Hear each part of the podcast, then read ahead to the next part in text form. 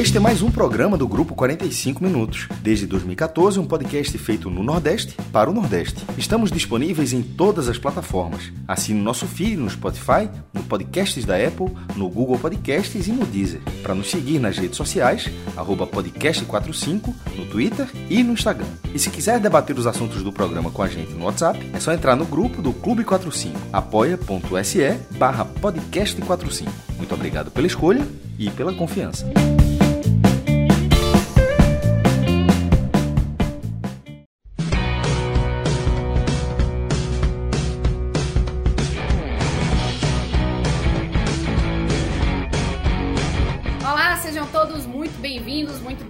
Bem-vindas a mais um episódio desse podcast 45 minutos que a gente está sempre conversando sobre futebol nordestino. E hoje a gente vai falar sobre estaduais, Náutico que venceu o Salgueiro por 2 a 0, Iguatu que hoje cedo, né, neste domingo, 9 horas da manhã, um horário assim meio estranho, vem, é, empatou com o, o Ceará, né?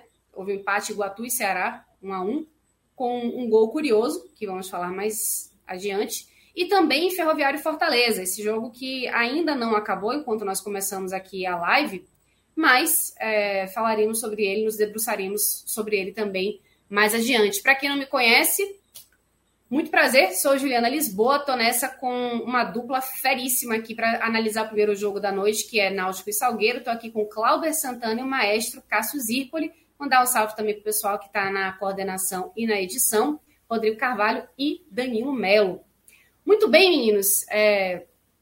O Náutico que venceu sem muitos tropeços, né? Não teve muito, muita dificuldade, não teve muito aperreio. É... 2 a 0 Queria saber o, o, o que vocês perceberam, né? Cláudio, passo logo a, a palavra para você. O que, que vocês perceberam desse jogo? Se o Náutico já se se coloca como um, um time mais, mais coeso, né? mais, é, mais pronto para o restante dessa temporada. Fala, Ju, Cássio, todos que estão acompanhando aqui. Eu acho que sim, Ju. É, o Náutico hoje é, teve o jogo do, do cenário perfeito, né? É, o time vinha num desgaste grande, é, principalmente o time titular, tanto que pesou isso no clássico contra o esporte. Teve um jogo muito pesado né, contra o Vila Nova, que ganhou no final e hoje Dado poupou alguns titulares, né, por desgaste físico ou por lesão. É, não jogaram Souza, Vitor Ferraz, Denilson, Paulo Miranda, Júlio também não jogou. Né, já meio time que o Náutico é, não colocou. Então dá para dizer que hoje foi quase um mistão, mas mesmo com esse mistão, o Náutico jogou bem, venceu com muita tranquilidade, só ver por 2 a 0 é, abriu o placar com o Anilson, depois fez o segundo com o Matheus Carvalho, mas podia ter feito mais, podia ter goleado aí tranquilamente. Náutico teve três, quatro chances claras de gol. O próprio Matheus Carvalho, que fez o gol, tinha perdido um é, no primeiro tempo, um, um gol na, na, cara do goleiro que o, o, o, Tanaka defendeu. Então foi uma partida é, que eu acho que mostra um pouco do, do, do, do como o grupo está coeso, né? Poupou titulares, obviamente que é um jogo de um nível mais baixo, né? O Salgueiro, que já foi campeão pernambucano recentemente, está no nível muito abaixo dos últimos anos, mas o Náutico poupou titulares e ainda conseguiu ser bem é, superior, vencer com tranquilidade e domínio é, total. E aí mostra mais uma vez que o, que o trabalho de dado vem sendo bem executado, né? Que trocou algumas peças e o time conseguiu manter um nível de atuação. Às vezes, é, é, arrisco a dizer até que é melhor até que outros jogos com, com o time titular. Por, por exemplo, contra o Porto, é, que o Náutico foi com, com, com o time titular, o Náutico não jogou tão bem como jogou hoje. E aí pesa muito a questão física, né? É, que Dado vem batendo nessa tecla. Que o time do Náutico, com a, bom nível físico, ele consegue competir muito bem. Eu acho que foi isso que aconteceu e, e a estratégia deu certo. Hoje o Náutico, bem fisicamente, com, com alguns jogadores poupados e outros jogadores entrando, é, é, fez com que o Náutico tivesse, jogasse no seu limite físico e técnico também, né? É, se falta qualidade em algumas peças, mas no físico acaba compensando. E foi isso que o Náutico fez é, hoje para cima do zagueiro. Foi interessante também ver alguns jogadores é, é, reaparecendo, né? Anilson, que fez um gol, é, fez uma partida ok, mas tinha, tinha perdido espaço, tinha virado o terceiro, quarto zagueiro aí do, do elenco do Náutico, fez um gol, até mandou a torcida calar a boca, tá? enfim, um jogador que vinha sendo criticado. Foi desnecessário até ele ter mandado a torcida calar a boca, porque as críticas eram, eram justas. É, Matheus Cocão, um jogador que, é, dado bota muita fé nele, mas que é, é, perdeu espaço depois que falhou, no, cometeu um pênalti né, no jogo contra o CRB pela Copa do Nordeste. E hoje ele jogou como um zagueiro pela esquerda, fez uma boa partida. É, é achei até curioso essa opção de, de dado. O Náutico joga com três zagueiros, ele manteve a formação e hoje é, ele botou o Matheus Cocão para fazer aquela função pelo lado esquerdo e deu certo. O Matheus Cocão fez é uma boa partida. É, o próprio Matheus Carvalho, jogando mais uma vez como titular, é, perdeu um, gol claro contra o Vila Nova. Hoje perdeu de novo, mas fez é, no segundo tempo. É, Jael jogando como titular mais uma vez, voltando a ser titular, jogando os 90 minutos. Não foi uma grande partida, mas foi bem participativo.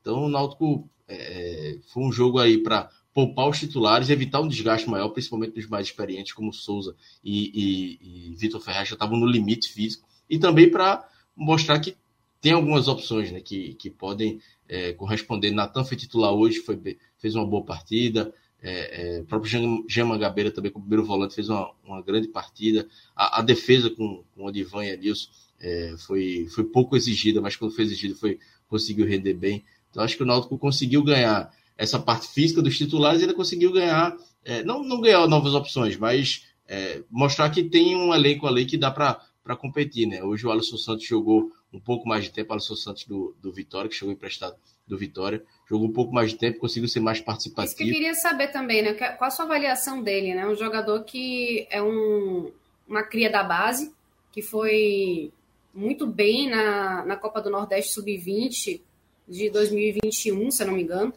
e não, não vem conseguindo, não conseguiu, na verdade, né, muita rodagem nesse elenco profissional, teve algumas oportunidades e acabou não se firmando, e até a torcida ficou numa bronca com ele. Eu queria saber como é que tá. E assim, ele já era observado por dado, né, no, no, na passagem de dado pelo Vitória. Queria saber como é que ele está se. se é, como é que ele está indo nesse, nessa passagem agora pelo Náutico? É, dado, dado queria trazer. Ou se é cedo de... falar também, né? Ou se é, é cedo assim, para avaliar. Hoje, hoje, ele jogou 25 minutos, mais ou menos. É, dado queria ter trazido ele em janeiro, né? Mas aí o Vitória não liberou. É, me fugiu o nome do treinador agora que não, que não liberou ele na época, junto com o Gabriel Santiago. Né? Gabriel Santiago veio e ele não.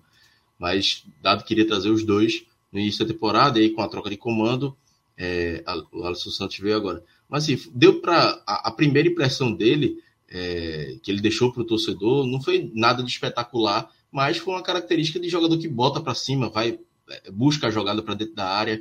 É, eu vi alguns torcedores até elogiando ele. Foi uma partida ok, é, pouco mais de 25 minutos, nada muito espetacular, mas também não foi um jogador que ficou sumido, não. Ele apareceu para o jogo, buscou o jogo, né?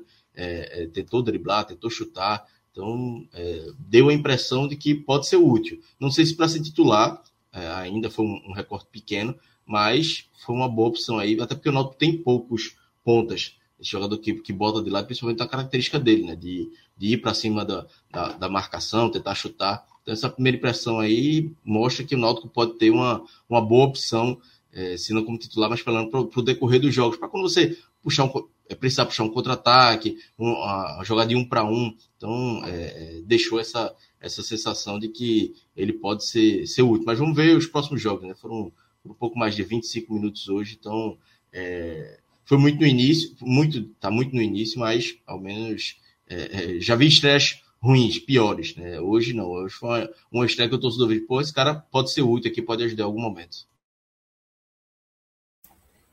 Muito bem, maestro Cássio Zirpoli.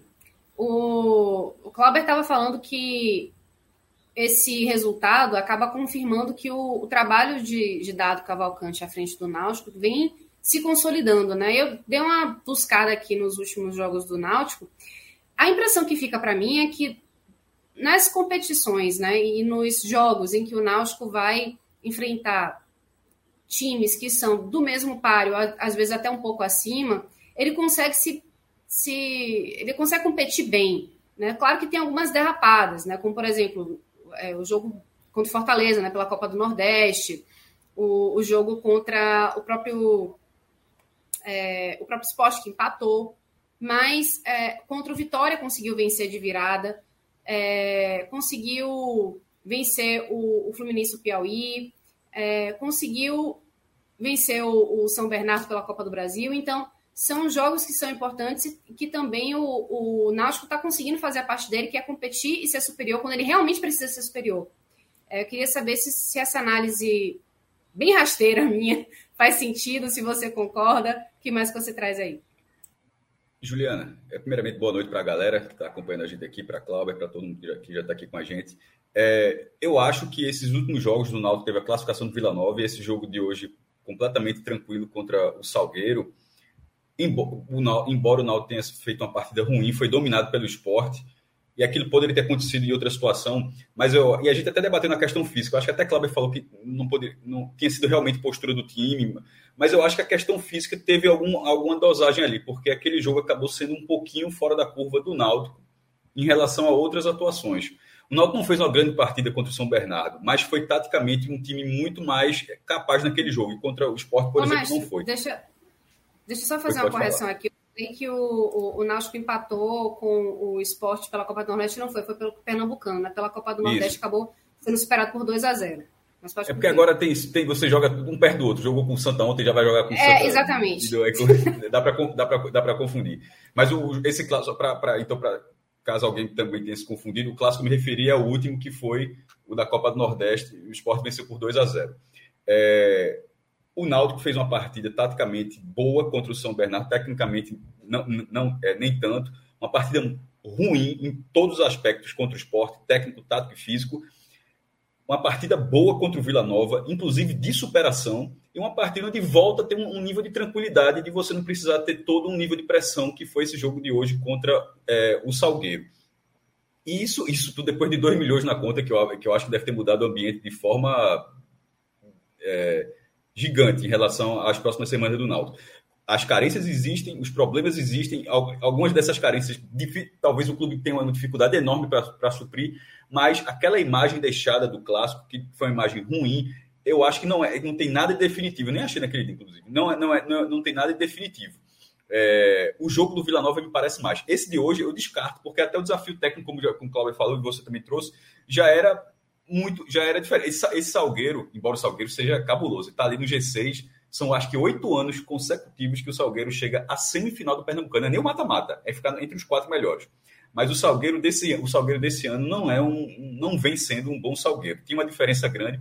E até só para passar alguns números aqui em relação à partida de hoje, para contextualizar o que eu estou falando, os dados do Footstat, é, o scout de finalizações foi 20 a 11 para o Náutico. Nas finalizações certas, 8 a 4 na posse de bola, 58% para o Náutico. Ou seja, ainda não foi nem aquele cenário onde você tem mais finalizações porque você contra-ataca o time consegue ser eficiente. Não, é porque o Náutico realmente tinha posse de bola, chegava lá e ficava criando, criando e o adversário mal fazia alguma coisa. Então foi um jogo de domínio que era importante para a tabela do Náutico, inclusive, que a gente vai falar daqui a pouquinho em relação à classificação do Náutico, é, o, que, o que significa ter vencido esse jogo de hoje. Mas esse jogo de hoje, ele não muda na minha opinião, ele não muda o, o, a preparação do Náutico, o desenvolvimento do Náutico nas próximas semanas. Isso eu acho que aconteceu mais com Vila Nova. Aquele foi um jogo pesado, de um time que estava num nível, numa série nacional acima, um jogo que valia muito, tinha uma carga de pressão enorme, carga de pressão Náutico vai ter em breve, quando, quando irá enfrentar o Ferroviário, é, precisando pontuar, talvez até vencer para para ir para as quartas da Copa do Nordeste, quando for na próxima fase da Copa do Brasil, dependendo do sorteio, se, se for um jogo acessível, claro, na, na reta final, no mata-mata do Campeonato Pernambucano, aí esse nível de pressão vai ser retomado e o que foi visto até aqui foi no nível de pressão lá contra o São Bernardo, como o time respondeu, é, e sobretudo contra o Vila Nova. Esse jogo do Vila Nova, para mim, foi uma atuação muito. embora tenha levado um gol aos 45, mas conseguiu marcar os 53 e conseguiu uma vitória muito merecida. Aquele jogo, para mim, aquele jogo é o parâmetro do Náutico nesse momento. Se o time tiver fisicamente capaz. Claro, não existe o cenário ideal para você estar tá fisicamente capaz. Por exemplo, o Náutico, não, eu, eu, eu, imagino que o Náutico não, tinha uma, é, não, era, não era de interesse algum do Náutico chegar cansado contra o esporte assim o principal rival e, ter um, e fazer um papelão, que foi um papelão, uma atuação, uma atuação daquela. Não era, não imagino que tenha sido o papel é, que era o do Náutico, mas assim, foi uma escolha. O Náutico disse, ó, para jogar a Copa do Brasil dessa forma, entrega, o jogo foi em São Paulo, vai ter que ser desse jeito e talvez o clássico seja daquela forma, vamos tentar superar e não aconteceu. Então, tirando o cenário ideal que todo time gostaria, gostaria de ter, Se o Náutico tiver um cenário pelo menos próximo do ideal, e quando eu digo isso em relação ao calendário, é tempo de descanso, é um jogador que não se machucou, é uma suspensão, é um, é um terceiro amarelo que o cara não tomou numa bobeira e de repente um desfoque importante, o time principal do Náutico poderá ser um time competitivo para essa fase final dessas da competição estadual e regional que virão é, as fases finais que virão nas próximas semanas e para a Copa do Brasil, repito, vale a partir do sorteio do adversário que o Náutico vai ter. É, e esse jogo do Salgueiro hoje foi só para cumprir essa tabela e não ter um susto em relação aos principais, os principais objetivos do Náutico no Pernambucano, na primeira fase do Pernambucano. Muito bem, e só para contextualizar também, né, para você que está mais na expectativa da season finale de The Last of Us, ou então já está com um olho na live, outro olho no, no tapete vermelho do Oscar, que parece que esse ano nem é mais vermelho, fim de uma era, é, a gente está aqui com a nossa missão de analisar os times nordestinos nas competições que disputam. E essa é a missão do 45 Minutos. E a gente já aproveita para encarecidamente pedir para que você que está acompanhando a gente dê o like no, na live, ative o sininho, siga o canal, curta, Mostre para a galera, para os amigos, compartilhe aí o link. E se você estiver assistindo isso depois, né? Depois que a gente já não está mais ao vivo, mas as lives todas ficam salvas, vale também. Like conta igual. E eu também queria aproveitar para chamar, ó. A gente estava falando sobre esse jogo do, do Náutico e do, e do Salgueiro. Tem matéria no NA45. E para ter matéria no NA45, a matéria toda destrinchadinha, bonitinha com todos os lances mais importantes, com a ficha do jogo, para ter gente para fazer isso, para ter esse braço para conseguir fazer matérias sobre os jogos que a gente analisa e mais jogos ainda, porque tem muito mais coisa rolando no site do NE45, a gente precisa de apoio, do seu apoio. Então, convido você que é fã, gosta do nosso trabalho, curte o nosso projeto, que assine o nosso Apoia-se, apoia, apoia se barra podcast 45 e aí você pode botar a linha 45 para ajudar o blog de Cássio Zirpoli, todos os nossos projetos que com certeza faz uma diferença retada para a gente. Então, fica aí o pedido e se não der para ajudar hoje, pelo menos já curte a, a, a nossa live, segue a gente nas redes sociais e ativa o sininho, enfim, você sabe, né? Minhoca não está aqui agora, eu fico meio perdida quando ele não está aqui para fazer para é fazer esse o like, sem mistério não. Essa galera, é, é que minha capeta sem vergonha mesmo. Eu, eu, eu, galera, tá vendo aí? Não, não, vai gastar um real da toma. Dedo não cai. Assim, pum, apertou, pronto. É, é, detalhe, é a mãozinha para cima. Se quiser botar para baixo, estiver cagando uma raivinha aí, o, é, só não é legal ignorar, mas bota, se estiver para cima, tu clica lá e segue o jogo. Não tem mistério não. Pois é, acho que a gente segue agora com as análises mais específicas desse jogo, né, Clauber?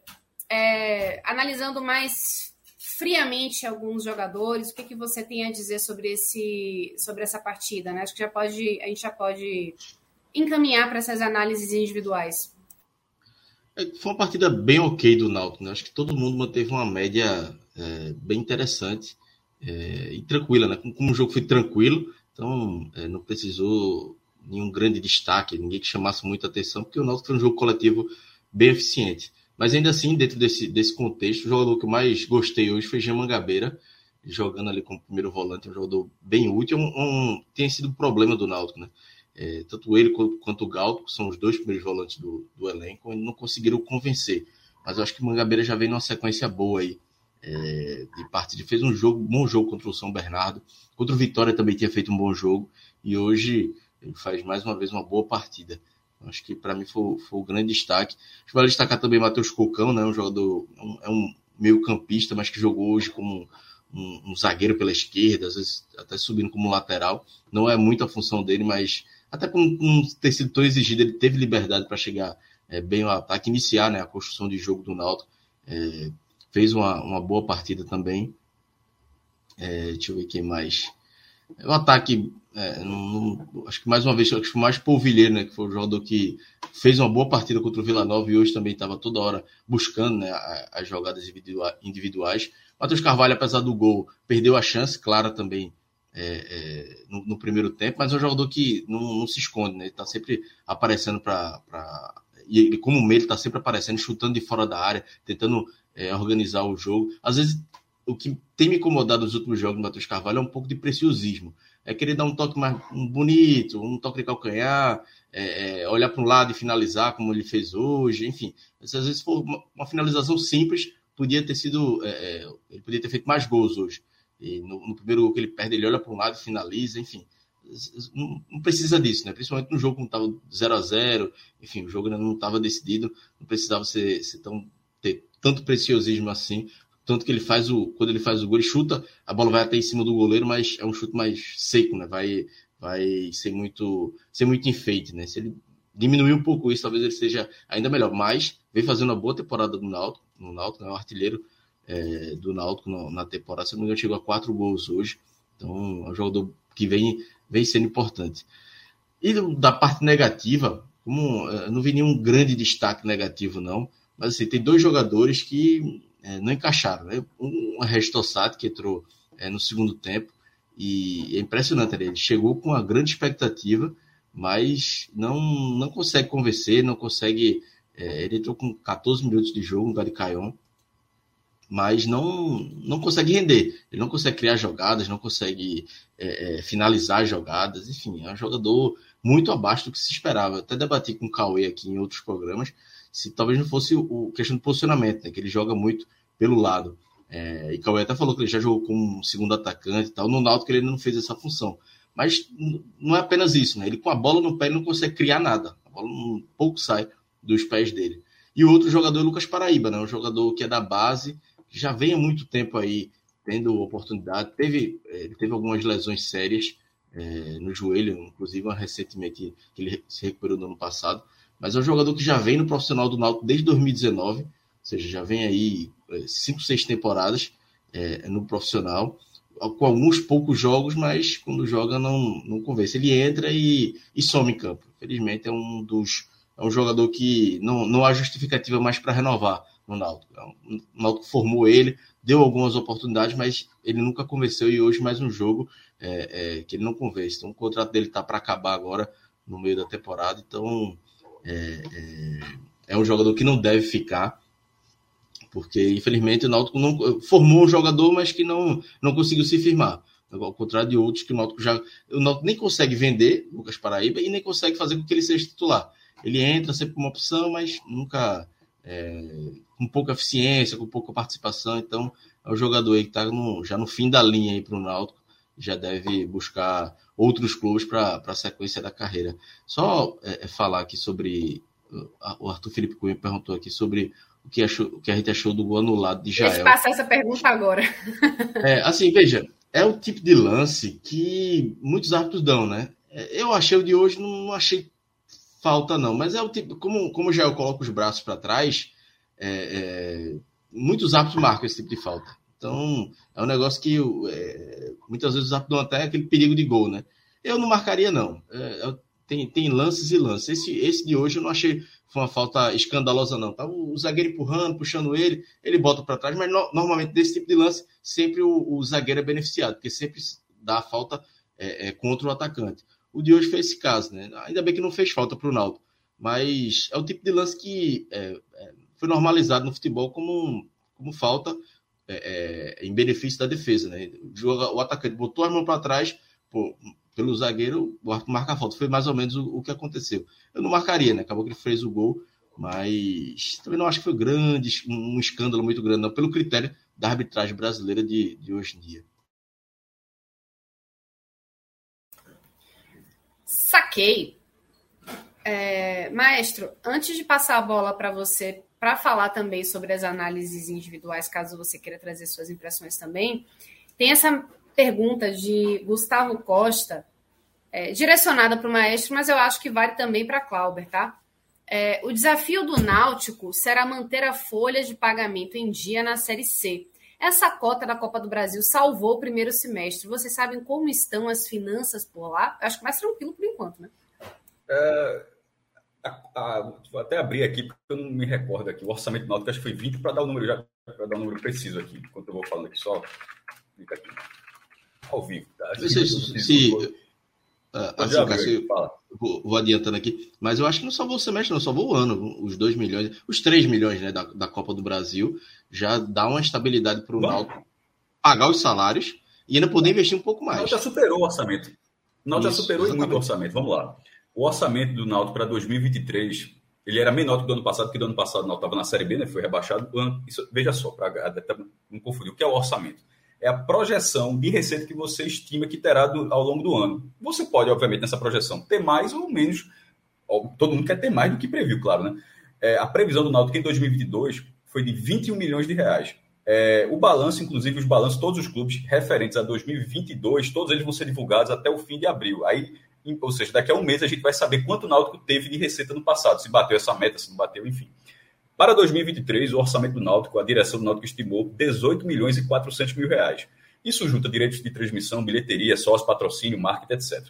Mas focando na pergunta dele, que era em relação à Copa do Brasil, o orçamento ele detalha todos esses valores. É, bilheteria, para dar um número bem preciso, o Náutico estima bilheteria 4 milhões e 400 mil reais, com, com dinheiro nos aflitos, eventualmente na arena se joga lá. Na, nos direitos de transmissão, que isso inclui as cotas de premiação, porque, assim, se você passar na Copa do Nordeste, para dar um exemplo, você vai ganhar 500 mil reais. Para o orçamento, esse valor seria como se fosse do direito de TV da Copa do Nordeste. Dito isso, os direitos de TV do Náutico para 2023, veja só como o Náutico já saltou, seria, juntando tudo, 5 milhões 520 mil reais. Isso seria 2 milhões pelo Nordestão, que é só a cota da primeira fase, um milhão pela Série C. Nesse caso, diminuiu. Veja só. O Náutico tinha estimado um milhão e no final a cota saiu, curiosamente, essa última semana e a cota é de 800 mil reais. O Náutico só vai ter um milhão se o Náutico passar de fase. Aí vai ter uma premiação. A CBF mudou. Então, por exemplo, o Náutico estimou porque ele não tinha o dado concreto e a, e a cota da Série C foi um pouco a menos. Pernambucano, um milhão, nesse caso realmente foi um milhão. E Copa do Brasil, o Náutico estimou um milhão e 400 mil reais. O que seria um milhão e 400 mil reais? Seria uma classificação, passar para a segunda fase, ou seja, você recebe a cota da primeira fase, que basta disputar, todo, isso confunde muitas pessoas. Quando você joga a primeira fase, você já tem a cota da primeira fase. Porque você, você sempre vai ganhar uma cota pela fase que você disputa. Se você elimina o time na primeira fase, ou seja, você tem a cota da primeira e a cota da segunda. 1 milhão e 400 mil reais era a conta do Náutico baseado na cota do ano passado. Só que a cota subiu. Na hora que o Náutico eliminou o São Bernardo, já não era 1 milhão e 400 mil, já era 1 milhão, 600, 1 milhão 650 mil, porque a cota aumentou. E aí o Náutico eliminou o Vila Nova. Ou seja, na, nesse momento o Náutico já tem é, 3 milhões 750 mil reais. É, isso para a Série C, desculpa, para a Copa do Brasil, ele já botou 2 milhões e 300 mil a mais do que ele imaginava. Ou seja, daquela cota da direita de TV, que seria 5 milhões e 500 mil, já está em 7 milhões e 800 mil reais. Ou seja, o que era 18 milhões ao todo, 18,400, agora já está 21,700. Aí de repente, mas aí de repente o Náutico pode baixar, porque ele pode não bater a bilheteria. A bilheteria ser um pouco menos do que ele imaginou. Mas essa cota da, essa cota da, da, da Copa do Brasil já, já, já, já cobriu um bocado de buraco. E além de ser um, como, como se fala, o Pix, né? Tipo, classificou, recebe. Tipo, classificou, toma aí 2 milhões. Até onde se sabe, não é parcelado, não. A CBF não parcela a premiação, não. O cara ganha, é, tipo, Náutico eu sei que passou de fase, mas segura onda aí, é, é 50 aqui, 50 ali, e depois a gente junta isso. Não, você passou, recebe dinheiro e vai ter. Não, não pode mais é, contratar no Campeonato Pernambucano, as inscrições já acabaram. Ainda pode ser na Copa do Nordeste, mas acho que é, no caso do Náutico depende da classificação, a próxima fase, e pode eventualmente para a própria, própria Copa do Brasil e Série C. Esse dinheiro para o Náutico, pela folha que o Náutico tinha estimado, deixa eu ver até se eu coloquei a folha aqui, eu não lembro, é, previsão de despesa a folha do Náutico seria de custo do futebol do ano todo do Náutico seria 6 milhões 670 mil até dezembro. É, porra, com 2 milhões significa quase um terço de tudo o que o Náutico havia estimado para gastar com futebol até dezembro. É óbvio Ajuda que vai dar um demais, né? Vai, veja, 20% em Pernambuco, Juliana, mais de 20 anos, completou acho que completou esse ano, não sei se completou esse ano passado, esse ano, acho que criaram em 2002, 2002 ou 2004, não me recordo o ano, entre, esses, entre 2002 e 2004, um acordo do Náutico Santa Esporte com a Justiça do Trabalho, porque já, já, já há 20 anos ele já devia muito, muitas ações trabalhistas, para que 20% de todas as receitas de cada um nem cai nos caras, vai direto para a Justiça do Trabalho para pagar a conta lá. Então, desses 2 milhões e 100 mil, 400 mil já vai bater na justiça. justiça Mas está suspenso, né, Cássio? Por causa da recuperação não, judicial? Tá, é, tá, é, verdade, está suspenso. Mas eu só queria só para tu me entender o ponto, mas foi até boa essa lembrança de Cláudio, eu estava nem lembrado disso. para ser bem justo. Nesses 400 mil, ainda que fosse o caso, porque está suspenso, mas continua devendo, vai ter que pagar um dia, né? Suspenso não significa que a dívida acabou, não. Nunca seria, não seria um problema, porque significa que tu arrumou 400 mil para pagar alguma coisa. Foda não ter, né? Pior seria não ter. Mas como o Náutico está no processo de recuperação judicial, nem ter isso. Inclusive, o próprio Santa Cruz está na mesma situação. É, o Santa Cruz também tá, não, não, colocou, mas em algum momento você vai ter que pagar. Não confunda isso com não pagar. É, o Náutico ganhou, se, você, se esse dinheiro você tivesse ele de forma integral para usar só no futebol, e não é o caso do Náutico, o Náutico usa em várias frentes dentro do clube, teria três folhas, basicamente. Ganhou, ganhou três folhas de uma vez.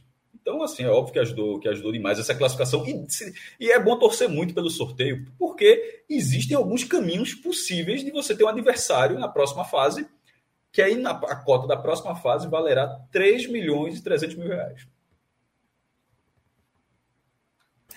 Eu não sei vocês, mas eu, assim, ficaria tranquila com esse valor na minha conta. Eu me aposentava.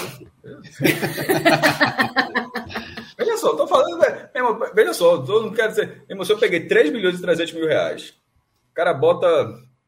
Um, pega um banco, sem ser banco digital mesmo, banco existe. É, bota. Bota investimentos bem honesto lá. Sei, Adoro banco que existe. É, banco existe, não. Banco existe o, sei lá, entre 0,8% e 1%. Mesmo o cara negocia lá. Mas vamos supor que você consiga um pato, é que você está botando muito dinheiro. Consigo 1%. Vai ter algum coach que vai dizer, eu consigo 3%. Beleza, parabéns. Estou falando 1% assim, vai, vai dormir na tranquilidade. Você... Meu irmão, é 33 mil reais, pô. Assim. Dá pra viver bem, né? Bater Honesto um demais. Prego, sem bater um prego. Aliás, só bate se quiser, para botar um quadro da própria parede. Se você quiser, você bota na sua parede, aí você bate um prego. Mas assim, tirando de cena, meu irmão, eu largava totalmente. Eu sou, Celso, Fred, ó, um abraço. Vou, ver, tô na audiência, eu tô no chat agora. Ué, e o amor? E o amor? Vou ficar, vou, vou ficar mandando superchat para vocês aqui agora. Vou ajudar de outra forma o projeto. Pera lá, pera lá. O mestre deu uma lembrança boa. Inclusive, se quiserem mandar superchat, mesmo não ganhando os 3 milhões e nem ganhando de renda. Acredito que ninguém no chat tiver, meu irmão. Parabéns aí. Pode mandar superchat, viu? Qualquer valor é honesto. Mas veja aqui meu sarrafo. É veja o meu sarrafo. Eu larguei com esse valor, viu? Não vou chegar nunca, né? Mas assim, eu, eu, nunca sincero, eu largaria. Sabe. Oh, mas nunca se largaria sabe. totalmente, Bom. largaria. Pelo amor de Deus. Ok. Pelo amor de Deus. Ok, ok. Vamos lá. Maestro, é, suas avaliações do jogo, assim, melhores e piores. Veja só, uh, na, na, na, análise da forma, eu vou seguir, vou seguir a linha de Cláudio, porque como eu tava, eu não estava ali na escala, tá, Juliana? No caso do Náutico, quando eu fiz o post do Náutico, eu estava ali na escala para ver o jogo do Beleza. Náutico, para ser bem franco. Seguinte, Inclusive, seguinte, deixa, eu dar, abrir um parênteses. Não, sem problema nenhum. Não, eu não tenho frescura com isso, não. Inclusive, que eu olhei o post, porque eu sempre coloco, eu não coloquei os destaques entre, entre, entre parênteses, porque eu não, coloquei, eu não consegui ver o jogo com toda essa atenção para dizer quem foi melhor ou pior. Então, assim, eu nunca, eu nunca invento, não. Ah, eu vi, acho que foi o Nilson. Nilson, não, não, não, não, não, seria, não conseguiria fazer um negócio desse, não. Por isso que eu entrei aqui para fazer análise mais do contexto da, da, da, competição, que seguindo, falando nessa forma no Pernambucano, e aí dá para falar, dá para falar, é, dá para falar bem, que é o seguinte: essa vitória do Náutico não pode ser mais o líder do Pernambucano da primeira fase, o que já valeria uma vaga direta na Copa do Brasil de 2024. Mas é, esse resultado manteve o Náutico na briga pelo G2. O G2 aqui é que o regulamento pernambucano é confuso. É, no Cearense são. É, no, no Baiano são quatro times, G4. No Cearense até tem G6 também, né? Lá, lá também tem as quartas, com o Ceará e Fortaleza estavam esperando na semifinal. É, mas é o que acontece em Pernambuco. O G6 é a zona de classificação. Só que se você ficar entre, nas duas primeiras colocações, você já pula as quartas e vai direto para a semifinal. E num calendário tão estrangulado como está sendo esse 2023, seria excepcional. Você ter esse tempo de folga, além, embora seja só um jogo, mas não é só um jogo. É o jogo, é a preparação, é a pré-eleção, é o treino a pronto, é o jogador que está machucado. Ou seja, são alguns dias ali que você teria essa folga. É, e o Náutico, com esse resultado, ele segue na briga é, junto com o Retro. O Retro é o vice-líder. O esporte já está quase liderando e o Retro é quem pode tirar a liderança do esporte, mas dificilmente tirar, irá tirar. Então, Retro e Náutico brigam pelo segundo lugar, que valeria essa, essa classificação direta para a semifinal. A situação hoje é a seguinte. Veja como o Campeonato Pernambucano está picotado. Náutico e Salgueiro foi um jogo da 11 rodada. Porém, o Náutico só tem nove jogos disputados e o Retro só tem nove jogos disputados. É, pelo menos é bom até para comparação. Né? O Retro tem 18 pontos e o Náutico tem 16 pontos. Uma conta do Náutico, para não depender de saldo de gols, por, porque seria um problema o saldo de gols do Retro é melhor. Nesse momento, é, são, tem sete gols a mais do que o Náutico. É o seguinte: é o Náutico vencer os três jogos que restam, e, e os três jogos que restam ao Náutico são os seguintes: Ibis fora, Maguari fora e Petrolina em casa. E torcer para, os, para o Retro perder pelo menos um ou empatar pelo menos dois. Se isso acontecer, o Náutico passaria. E, e a tabela do Retro é a seguinte: Salgueiro em casa, Magu, o Maguari é o fiel da balança, né? Maguari fora, até porque o Maguari vai receber tanto o Náutico quanto o Retro. E encerra contra o Ibis fora. É, e isso considerando, se o Retro tropeçar mais vezes, a, a, a, o cálculo do Náutico, obviamente, será facilitado. Eu estou falando da situação de o Retro não diminuir o ímpeto dele. Se ele continuar vencendo os jogos, aí o que é que o Náutico precisa? É que o Retro perca um desses jogos empatar dois. Empatou, por exemplo, o último contra o Petrolina. E isso valeria muito para o Náutico, porque é, vale, valeria para o G2, significa que um Náutico Esporte seria só em caso de final, e nesse caso ele está brigando pela liderança, mas se ele não conseguir ser, liderança, é, conseguir ser o vice-líder, melhor dizendo, e de repente dar uma tropeçada, ele pode até de repente entrar na rota de um quarto lugar, ele é o terceiro hoje, de repente de um quarto lugar e ir para o mesmo chaveamento. Enfim, são algumas situações. Eu acho que a chance do Náutico terminar em segundo, ela ainda ela é razoável. Eu não considero boa, porque eu acho que a tabela do Náutico é boa, mas eu acho que a tabela do, do Retrô também é boa. É, mas eu também não imagino que, que, que não, eu não acho é bizarro que o Retrô perca um jogo. Eu acho razoável. É, não, eu, eu, para ser franco, eu não considero uma boa chance. Eu digo isso que, por exemplo, embora o Santa Cruz esteja em nono lugar, a uma posição da zona de rebaixamento, eu considero boa a chance do Santa Cruz se classificar para o mata-mata, porque tem que ficar entre os seis. Porque a tabela do Santa é simples e você vai ter que passar outros times que não pontuam. No caso do Náutico, ele precisa passar um time que pontua bastante. Então, é, é, essa, essa é a relação. Então, é, hoje, se fosse a odd, a odd eu diria é, que o Náutico termina a primeira oh, fase. recreio só mais tarde, viu, viu, Cássio Zipoli? Como? o nosso que? recreio aí da Beth é só mais tarde. Ah, se, for, então, é, se fosse a ordem, é, se fosse a ordem de classificação final, eu diria, eu, eu botaria cinco contos que o Náutico, Náutico termina em terceiro lugar. Bom, é, já temos mais um mais um coleguinha aqui pintando. Léo Fontanelli. Isso já indica que a gente está caminhando para o nosso segundo tema, né? Não, Léo, Léo chegou para falar da volta. Léo, Léo chegou para falar da volta. Ainda faz muito tempo que aconteceu. o jogo ainda aconteceu há muito tempo, Ceará, Ceará e Batu. Pois é, né? É um negócio muito curioso, né? Um jogo 9 horas da manhã, sei lá, é, é muito esquisito. É, para mim é um. Eu não sei nem o que pensar. Assim, a não ser a Copa do Mundo, né? Que pra gente é aquela coisa diferente, né? Porque tá passando outro país, e aí enfim, você acorda às 7 horas da manhã, tem jogo passando. Eu, inclusive, adorava, porque já estava acordada nesse horário, né? 6, 7 horas da manhã, tranquilo. Mas para o, o, o, futebol brasileiro, ainda mais nordestino, eu acho muito esquisito. De qualquer sorte, tivemos Iguatu e Ceará que empataram em 1 a 1 com direito a gol de bicicleta deitada. Eu batizei. Bicicleta ergométrica.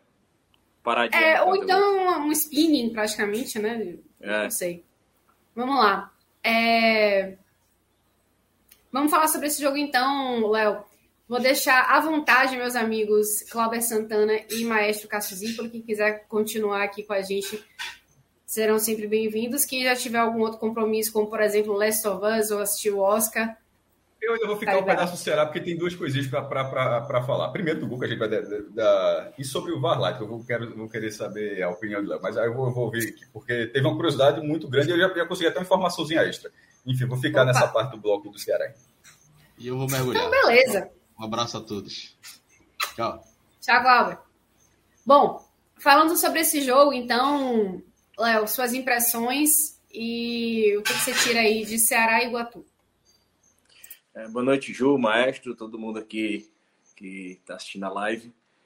É um jogo que foi bem, bem diferente, por causa principalmente da, do horário, né?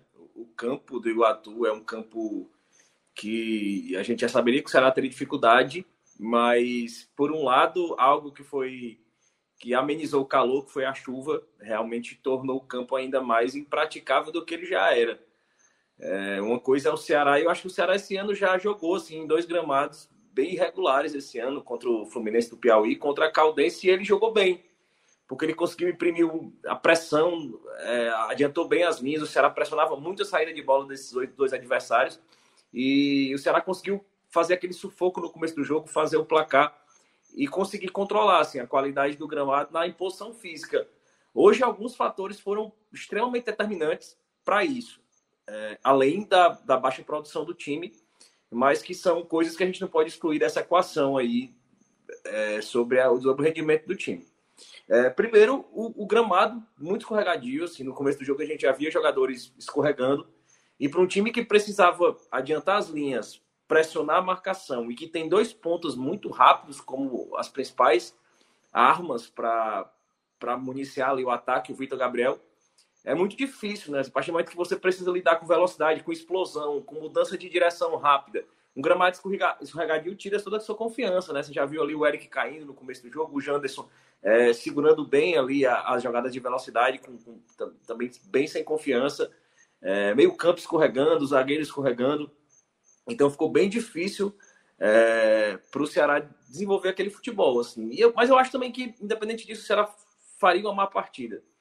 É, e outro fator que eu acho que foi extremamente determinante para prejudicar o jogo do Ceará foi a arbitragem bem confusa, assim, bem sem critério. É, em lances muito semelhantes, ele amarelou praticamente todos os volantes do Ceará é, logo no começo do jogo e dificultou muito aquela marcação alta do Ceará, aquela pressão. Né? Os jogadores do Ceará, todos amarelados, eles iam com menos firmeza na bola. Eu acho que isso dificultou muito. É, mas independente disso, assim, naquele sem mostrar uma construção muito é, planejada de jogo, acho que o Ceará partiu para o ataque. Acho que no começo do jogo o Ceará conseguiu é, mostrar certo domínio, até que saiu o gol ali de uma jogada que é, veio da lateral, da lateral direita. É, sobrou ali, bateu no próprio Thaleson Calcinha, jogador do Iguatu, e sobrou ali para o Guilherme Castilho é, finalizar. Ele que é o artilheiro do, do time no ano é, vem tendo uma temporada muito boa, muito boa, marcando com assistências, quando sendo uma liderança tanto técnica como uma liderança de vestiário. O Guilherme Castilho, Castilho vem sendo esse referencial dentro do elenco. E, e, fez aquele gol e o Ceará imaginava que teria uma tranquilidade no jogo. Assim. O Iguatu vem de um jogo é, contra o Santos em São Paulo, vem de uma viagem desgastante. O Iguatu chegou a menos de 24 horas de São Paulo, teve pouquíssimo tempo de descanso. É, mas o Iguatu não sentiu o jogo, assim, era inclusive uma expectativa que eu tinha de no segundo tempo é, o Iguatu ter um declínio físico e o Ceará pudesse se impor ali e de repente até fazer um placar mais elástico no segundo tempo. É, mas não foi o que aconteceu, assim, o, Iguatu é, com muita vontade, assim, muita, muita força física, muito apertando demais, é, jogando sem medo, levou o gol, continuou atacando. É, e o Ceará sentindo mais uma vez muita dificuldade do campo. Assim. Eu acho que o Ceará falhou muito, é, foi muito prejudicado pela péssima partida do Danilo Barcelos. E é um jogador que, que já vem entrando no, no estágio do prejudicial. Assim, a insistência do Mourinho do Danilo Barcelos não se justifica. É, hoje com o campo pesado, assim, o que se imagina positivamente, assim, de forma é, otimista que ele tenha poupado o Danilo Formiga, o William Formiga, para o jogo do meio da semana contra o Ituano. Porque nada justifica o Danilo Barcelos seguir sendo titular.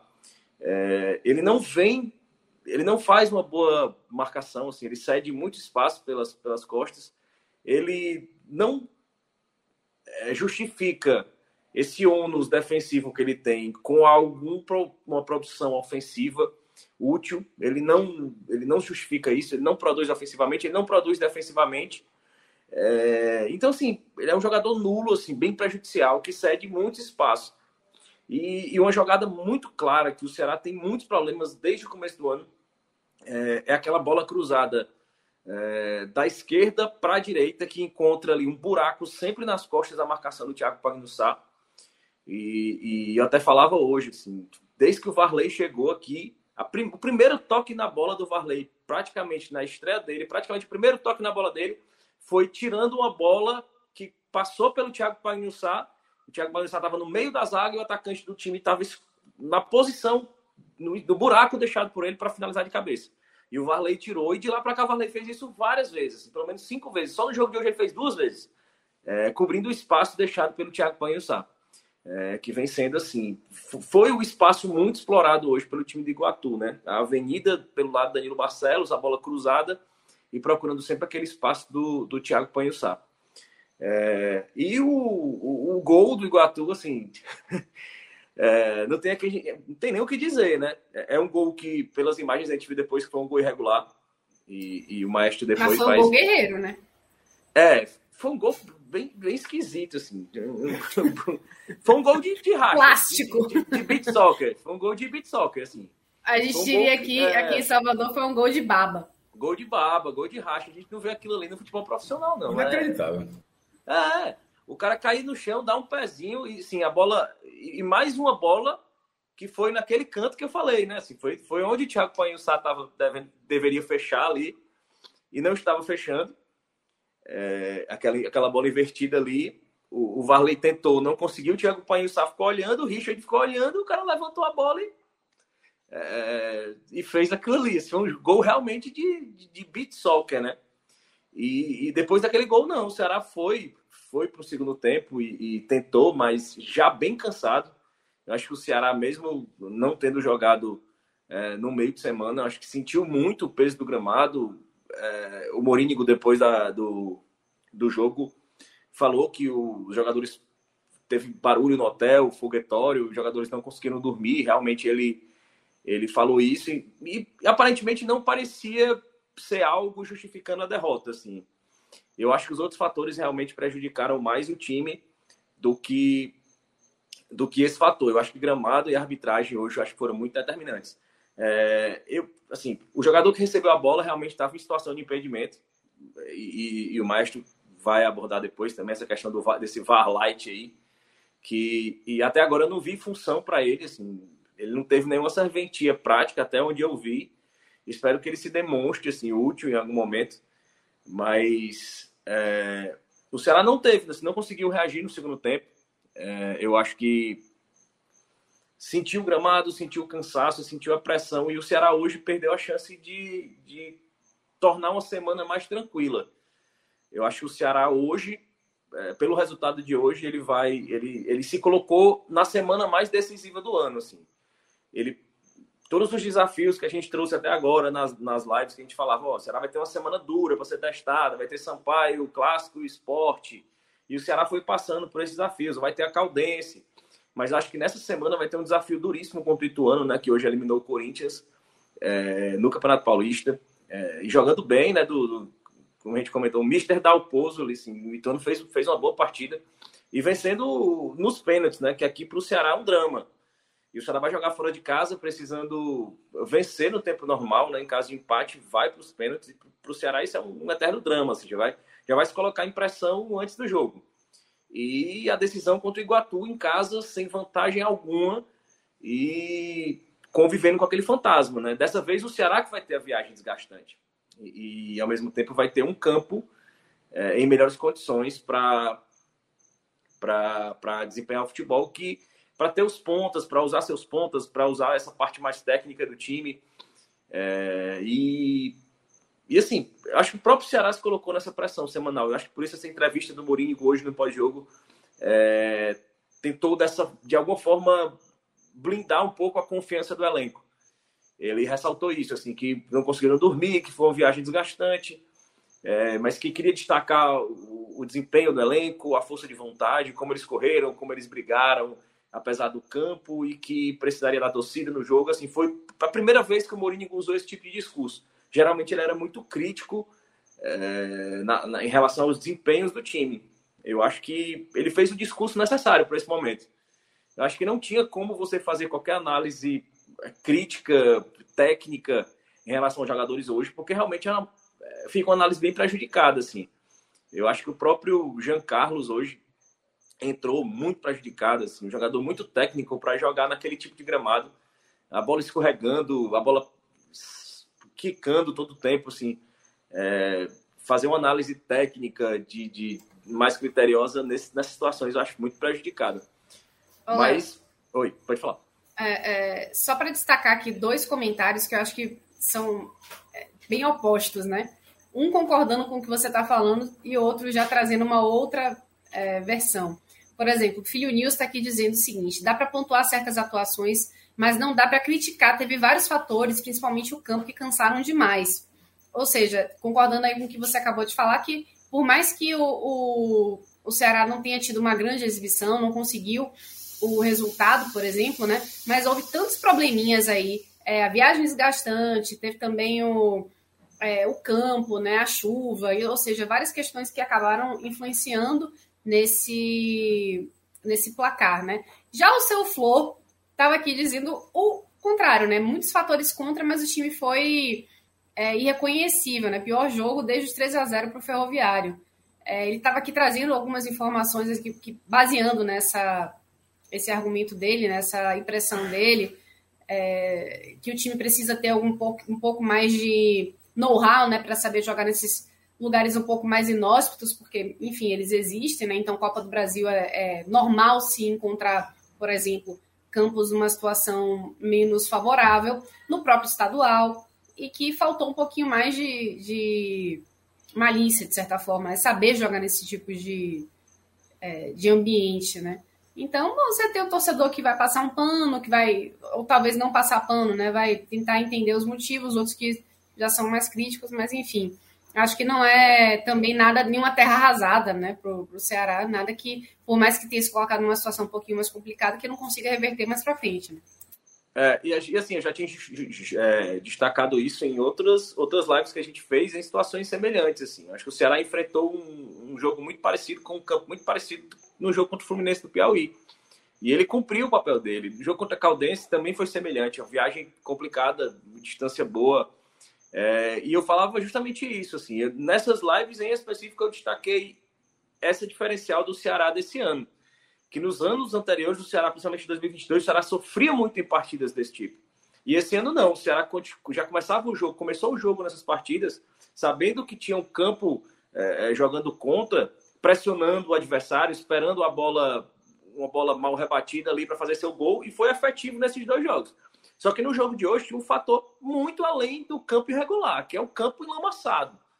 Então, assim, para você fazer uma pressão alta, que foi a ferramenta que o Mourinho desenvolveu, arrumou ali no time, para conseguir vencer esses campos e esses adversários aí em campos mais difíceis, é uma estratégia que é totalmente comprometida a partir do momento que o campo está escorregadio.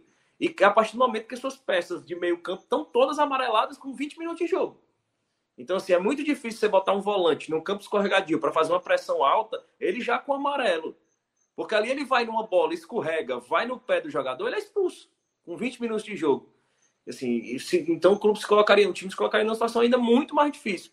E é o que eu falo, assim, eu acredito que a, a, a atuação abaixo do time, ela está colocada na mesma proporção de todos esses fatores.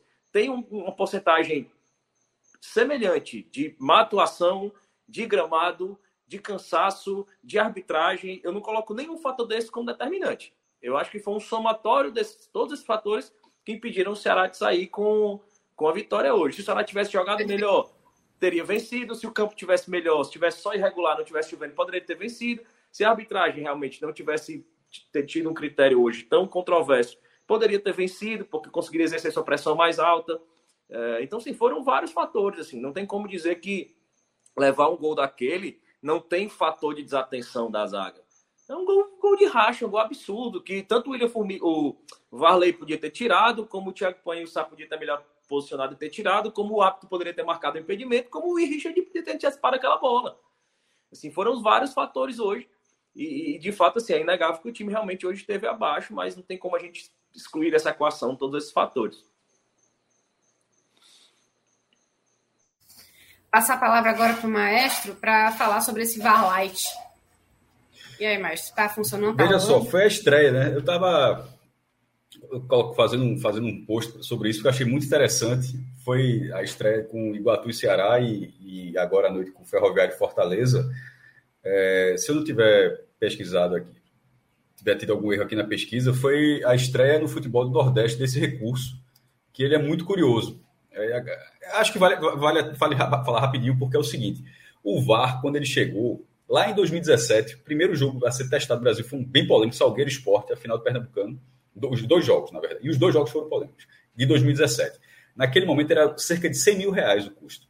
Aí depois chegou no brasileiro, se não me engano, baixou para 66 mil.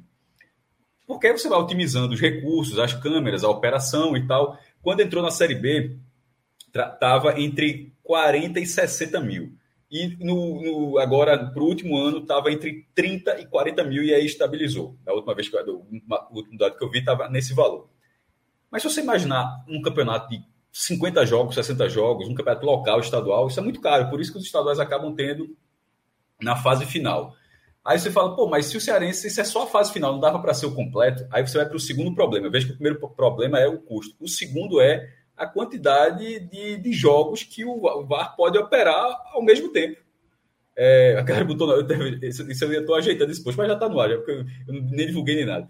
É, que, quantos jogos do VAR pode operar ao mesmo tempo? Nesse momento está tendo a semifinal do Cearense, está tendo a, a, as quartas de final do, do Paranaense, do Campeonato Paulista, do Baiano, mata, do, do Mineiro. É, é, é jogo decisivo em todo canto. Então, assim, não tem esse recurso à disposição, tem para 10 jogos da primeira divisão, para os 10 da segunda. Naquele, pode ver que acontece numa semana e não são 20 no mesmo dia, e já é difícil. Imagine na, no campeonato estadual, onde não tem esse negócio, estão tudo acontecendo ao mesmo tempo, então tem esse problema que é a disponibilidade de operar. Então tem o custo e a disponibilidade. E aí se criou esse árbitro de o VAR Light, que é a primeira vez que foi testado, foi muito rápido, foi na Copa Paulista de 2021, se eu não me engano. Mas aí parou ali. Para agora, em 2023, dois estaduais, pelo menos, adotaram o goiano e o cearense. Ou seja, o Ceará sendo, é, até onde eu vi, o pioneiro do Nordeste. O que é o VAR Light? O VAR normal, ele tem pelo menos oito câmeras. Pelo menos, pode ser oito, doze, mas é, são pelo menos oito câmeras, porque você coloca, você espalha no campo, são câmeras para ter um, um, super slow, uma câmera bem devagar, para um zoom excelente para você ver o lance de perto, câmera no ângulo oposto, para ver lances subjetivos, ver se uma falta foi dentro ou fora da área, para ver se foi falta, no lance de pênalti, se foi ou não foi falta, mas também para ver os impedimentos. E aí é que entra o VAR Light. O VAR tradicional ele traça a linha, né? É, ele traça a linha e tal, que essa questão da linha vai, vai, até mudar recentemente, né? Não vai ter mais aquela linha que você fica, que era bizarro um azul e aí vermelho, um em cima da outra, aí alguém diz, é, tá impedido. E você, você olha ali e não tá enxergando porra nenhuma. Você não tá dizendo, você não sabe nem se tá, se não tá, é simplesmente o árbitro, é, isso é impedimento. Quantas vezes a gente viu nesses últimos anos? Isso, meio, isso deverá acabar, né? Mas o VAR Light, ele não consegue, até onde eu estava vendo assim, na própria federação, ele não consegue fazer essa linha. O que é que vai ser, ou seja, onde é que entra o light dele? A decisão de campo, ela vai ganhar muito mais força. Porque com o VAR normal, o bandeirinha, o impedimento do bandeirinha e nada é quase a mesma coisa, pô. Se o bandeirinha levanta a bandeira e depois o VAR diz que está impedido, o cara vê lá uma linha lá, traçou, meu irmão. A decisão não valeu nada, o lance estava legal, foi gol. Nesse caso, pela impossibilidade de você traçar linhas dessa forma, de você ter esse, esse tipo de, de, de recurso, de, de definir, a decisão do campo ela vai prevalecer. Porém, em casos graves de erros grosseiros, aí você vai poder reverter. Mas se for aquele que você olha na linha e você não consegue identificar, o VAR Light ele não, ele não vai mudar nada. Porque o árbitro vai dizer, oh, não, tem, não vai mudar nada, fica a decisão de campo. Mas se for aquele onde de vez em quando acontece, né? Tipo, tem um jogador que simplesmente o bandeirinho ignorou lá do outro lado, três metros à frente, porque ele não estava no campo de visão dele, e ele, ele, ele achou que o lance é, não valia. Aí, de repente, o VAR Light pode corrigir isso. Eu acho muito interessante. Isso, isso é uma forma de o ideal é que em algum momento, no, no, futuro breve, todos os jogos tenham o recurso do VAR completo, certo? Esse é o ideal. Mas enquanto não chega esse, esse momento, eu acho interessante essa ideia de você buscar uma solução para disponibilizar a tecnologia nos jogos. É, durante esse programa que eu consegui falar com o Evandro Carvalho, que é o presidente da Federação Pernambucana, que me bateu a dúvida. Eu disse, pô, o VAR do Campeonato Pernambucano será o VAR Light? É, não, será o VAR completo, mas será só na reta final. Mas eu perguntei, e o que, é que você acha desse VAR? Pode ser utilizado? Ele sim, possivelmente, assim, é, talvez nos jogos da primeira fase do ano que vem. E aí é legal, porque como o custo é muito menor, tipo, dá para a Federação Cearense de repente não conseguiu o custo, ou sei lá, porque o VAR completo para esses jogos, ela não conseguiu. Eu imagino que na decisão vai ser, certo? Mas vamos lá. Mas vamos, é, no caso de Iguatu, eu acho muito que o caso foi a infraestrutura também, né? Isso, isso. que foi um dos problemas lá no Cornélio de Barros, como teve. Mas diga assim, mas eu acho que tipo, se for Ceará e Fortaleza no Castelão a final, eu acho que vai ser o VAR completo. Mas o, a, o, o ponto é o seguinte: os jogos do turno classificatório, que muitas vezes um, um problema de arbitragem lá resulta numa eliminação, numa classificação com, é, polêmica e tal. E esse Barlight ele poderá ser espalhado e minimizar erros protestos também, né? Mas Bastante, sobretudo são erros subjetivos. E veja só, Isso. essa imagem que a gente está assistindo, tá, Juliana, quem está assistindo a gente aqui, no podcast, mas quem está assistindo a gente no vídeo, está vendo um tablet e quatro câmeras. E descrever para quem está só no podcast. Essas são as quatro câmeras, porque são as quatro câmeras. O VAR Lite ele só tem quatro câmeras. Ele é realmente light, ele é barato. O objetivo dele é ser bem, bem baratinho. E agora, essas quatro câmeras, você consegue dar o zoom, você consegue aproximar, você consegue colocar. Não, rever o lance já ajuda muito. Rever o lance. Por um outro e esse tablet é porque essa é a cabine do VAR. Você, você pode até deixar um cara lá segurando o tablet dentro, ou no computador, no laptop, mas se não for o caso, se o cara ficar na beira do campo, esse é o VAR. Sabe, lá, vamos agora para a imagem da cabine do VAR, galera traçando ali, não sei o quê. Pronto, esse tablet é o VAR Lite. é uma pessoa ali com o tablet mexendo, pronto, é, o lance estava legal. Enfim, essa redução de custos eu achei, eu achei muito interessante, ideia muito legal da Federação Cearense, que a Federação Pernambucana, o presidente se mostrou favorável aos jogos do turno do ano que vem, é, de repente ter esse jogo. Tipo, Esporte Santa Cruz, se tiver um clássico ontem, tá? Poderia ter tido esse Farlight. A, a, arbitragem de Débora Cecília, dessa vez uma, ela fez uma boa arbitragem. É, não teve lances polêmicos, nem de, nem de cartões, de aplicação de cartão, de falta, nem nada. Mas é um clássico num jogo de risco onde pô, você poderia ter tido esse recurso. Então, é assim, essa, essa novidade que a Federação Cearense trouxe aí, eu achei bem legal. E eu até pergunto, porque é, teve algum lance polêmico que, que tenha precisado disso aí hoje, Léo? Algum, algum lance que teria feito diferença? Ou que não, mesmo não. com o Varlight a turma, a turma vacilou na, na Não, na eu acho que hoje, eu acho que hoje o Varlight não conseguiria, não, assim, ele não traça as linhas, mas Isso. com a imagem do lance do gol, o impedimento estava bem claro. Entendeu? Assim, e aí poderia pelo... ser lado. Se não foi aí, é porque a galera não achou. Exatamente. É, é, isso que eu estou falando. O VAR Light é muito decisão de campo de, de, impedimento, total. Só um erro grosseiro. E outra, além disso, e tem que ser grosseiro mesmo, porque lembre-se que a velha Parallax, né? Acho que é a Parallax, você está vendo o lance na diagonal e de repente você tem a impressão que o cara está na frente, mesmo que o cara esteja ali, não necessariamente o cara está. Você pode, não estou dizendo que é o caso que você está falando, não. Mas de repente você pode estar tá vendo um lance assim na diagonal e está tendo a impressão enorme que aquele cara está numa posição legal e a arbitragem marcou impedimento. É, Aí de repente é, traça e vê que o cara é, 30 centímetros. É, foi justamente o caso. Assim, a imagem que tem, ela é realmente nessa diagonal. Só que é, assim, isso é um problema. Só que assim, o, o zagueiro está posicionado o atacante que fez o gol, ele tá completamente deitado atrás do zagueiro, assim. É uma diferença de Não, para erro bizarro deveria servir, deveria ter modificado, é, então. Para erros é, bizarros, é, assim. Mais para assim. linhas próximas, assim, mesmo que o cara tá um, ó, um centímetro, esqueça. Quero curvar, um centímetro. Mas o cara tá, o cara tá 30 centímetros, 50 centímetros, numa diagonal, você não consegue cravar se aquele a posição daquele cara, mesmo que seja mesmo que depois apareça uma linha que traz, porra, eram 50 centímetros, como é que não deu para ver? Mas pelo ângulo, pela diagonal, é aquilo que faz você não enxergar certo? E é, é. Isso, é, é isso que, de repente, nesse formato não seja. Mas veja só, entre essa ser a contrapartida e você ter os outros benefícios, tipo, tu prefere não ter nada ou ter isso? Eu prefiro ter isso. Ah, sem dúvida, sem dúvida.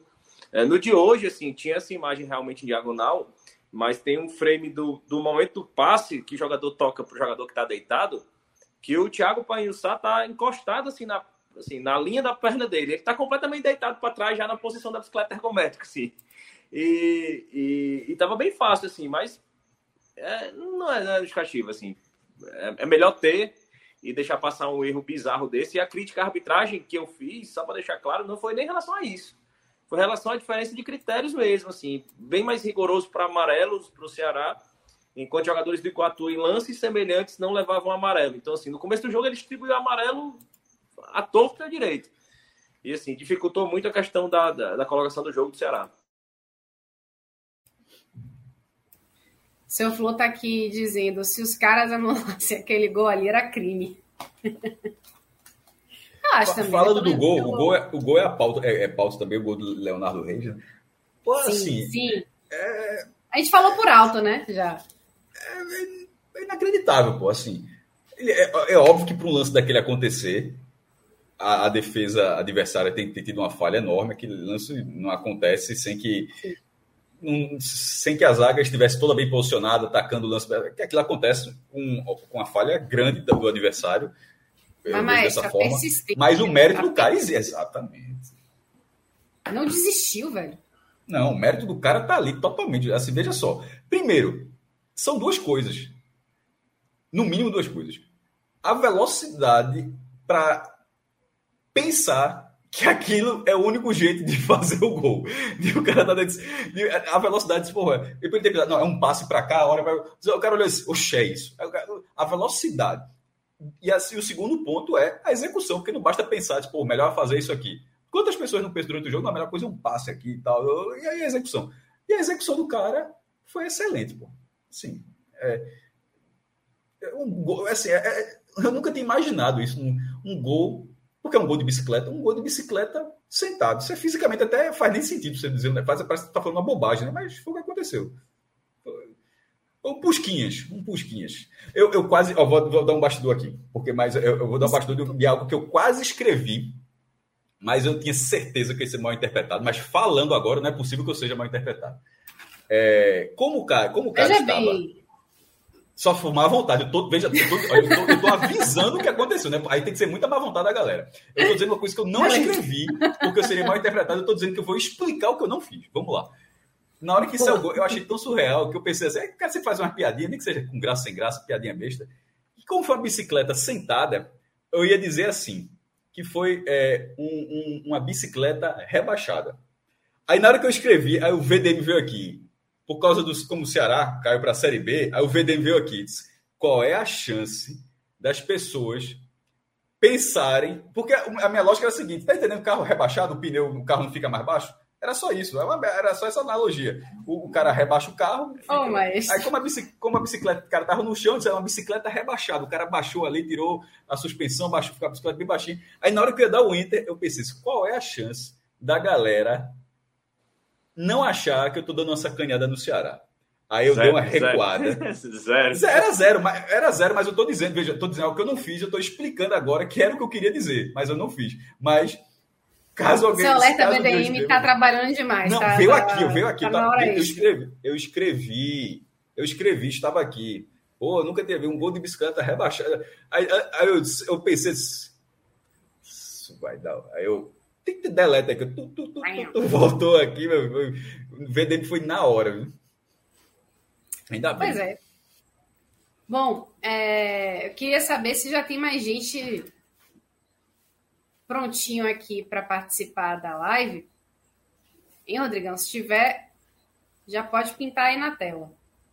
Foi bom demais o VDM, viu? O VDM foi sensacional.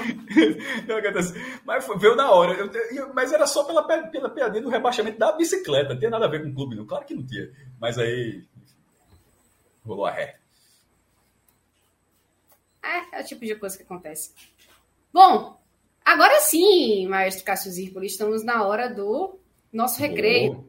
É daquele, ué, vou, vou terminar exatamente nesse ponto. Vamos nele. Vamos, já pintou aí a telinha? Volta aí, ô Rodrigão. Vamos direto mesmo, bora embalar.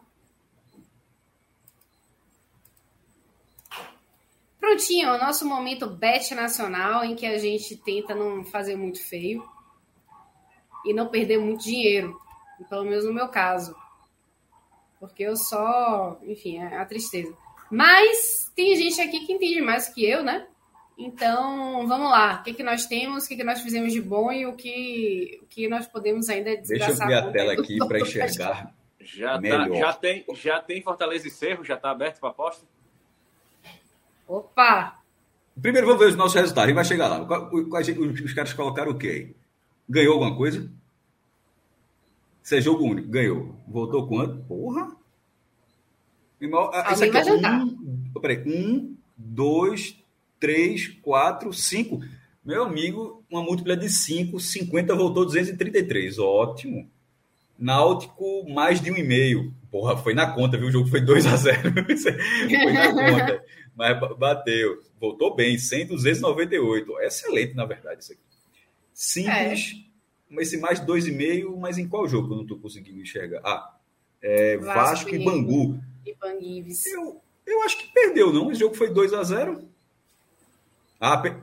É, perdeu. Não, não, ah, tá, tá o zero ali. Não, eu tô, tô não, é, não voltou, não Perceba que eu tô colado aqui, ó. Tô colado na tela. Foi só, viu, maestro? Eu preciso de óculos. Preciso de óculos, é, realmente. Perdemos aí. O Vasco, mas o Vasco era bem favorito, mas parou no 2x0. 3x0 a gente voltava. Tem mais embaixo. Outra derrotinha. Cadê? Não, vamos ler a derrotinha também, que é pra... levou pau. Eu, eu, eu, eu avisei. Botar dinheiro no Osasuna, meu irmão. Osasuna, sei lá, meu irmão. Aí pediu. Sergipe e Bahia. Quem quebrou a gente foi o Bahia, não foi o Sergipe, não.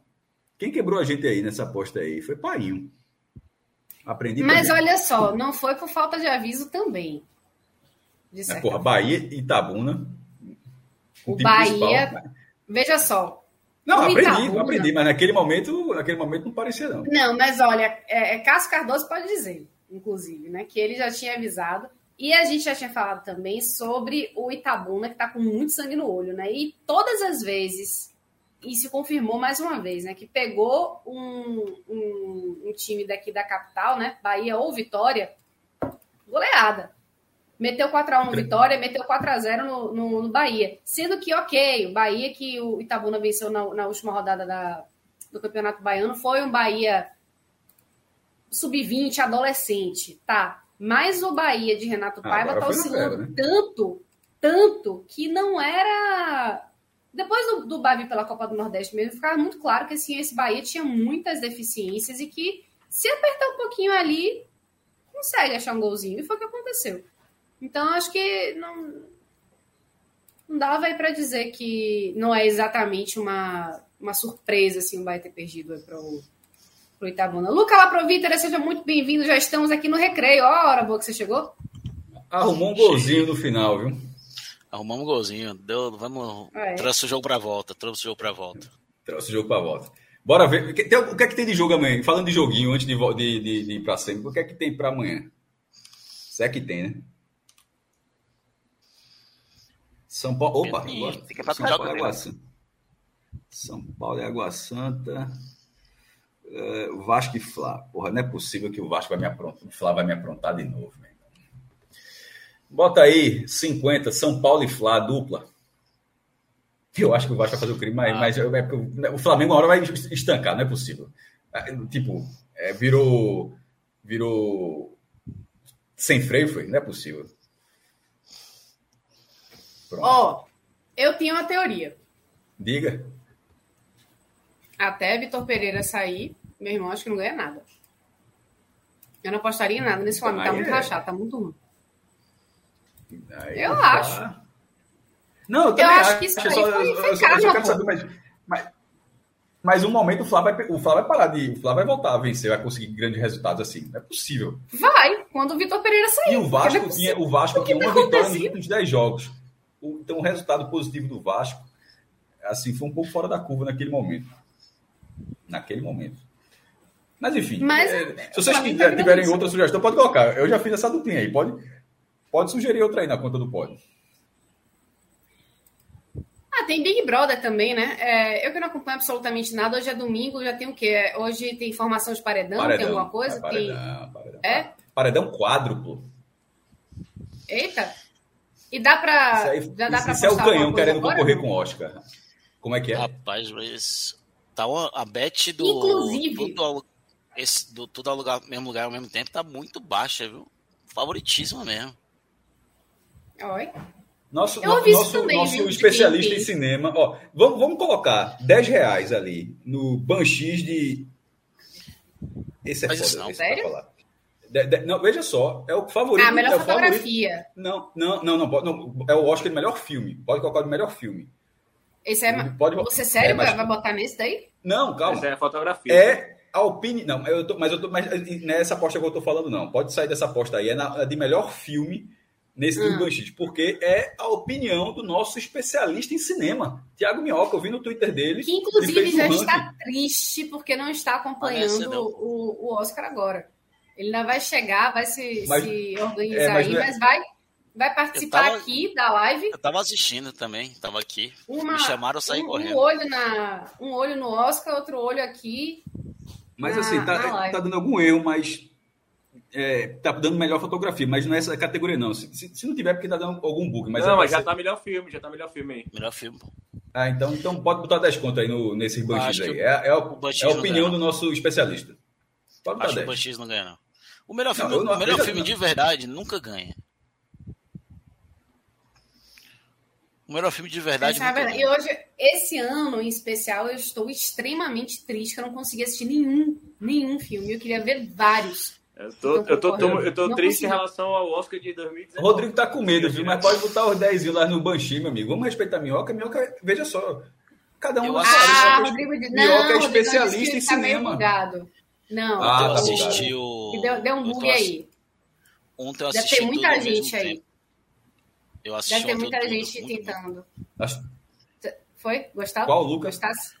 Tudo ao mesmo tempo, tudo ao mesmo tempo no mesmo lugar. É muito bom, muito bom. Pô, eu ouvi, eu vi uma crítica muito boa sobre esse filme na na rádio, não lembro quem foi que estava falando, mas que tava que, que achou muito bom, um filme que não era muito pretencioso, Ó, mas já saiu a primeira zebra do Oscar, viu? Já saiu a primeira Será? zebra do Oscar. Já saiu, melhor animação. Pinóquio. Ganhou do, do Reds. Pinóquio ganha a melhor animação. Primeira zebra do Oscar desse ano. Muito bem. Pô. Eu, eu não assisti o Top Gun 2, mas eu acho um tão ruim que eu não tive coragem de ver o 2. vamos terminar aqui que eu vou, vou ver o um negócio aqui. O 2 é fantástico.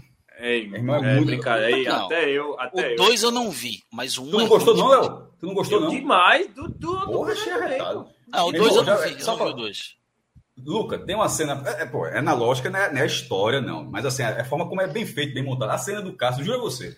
Teve hora que eu, eu fiquei assim, ó. Meu irmão, eu tava acompanhando ali do cara, eu tô vendo assim, ó, ele pular daqui. Velho, ele é muito bem filmado. É assim, é impressionante a imersão na, enfim, naquele. Agora, assim, a, história é muito boba, inclusive é uma repetição da primeira história. Mas é divertido, que é, que é o que interessa no final das contas. Eu não, não vi, eu não assisti o segundo. O primeiro, eu não gosto, não gostei nada do primeiro.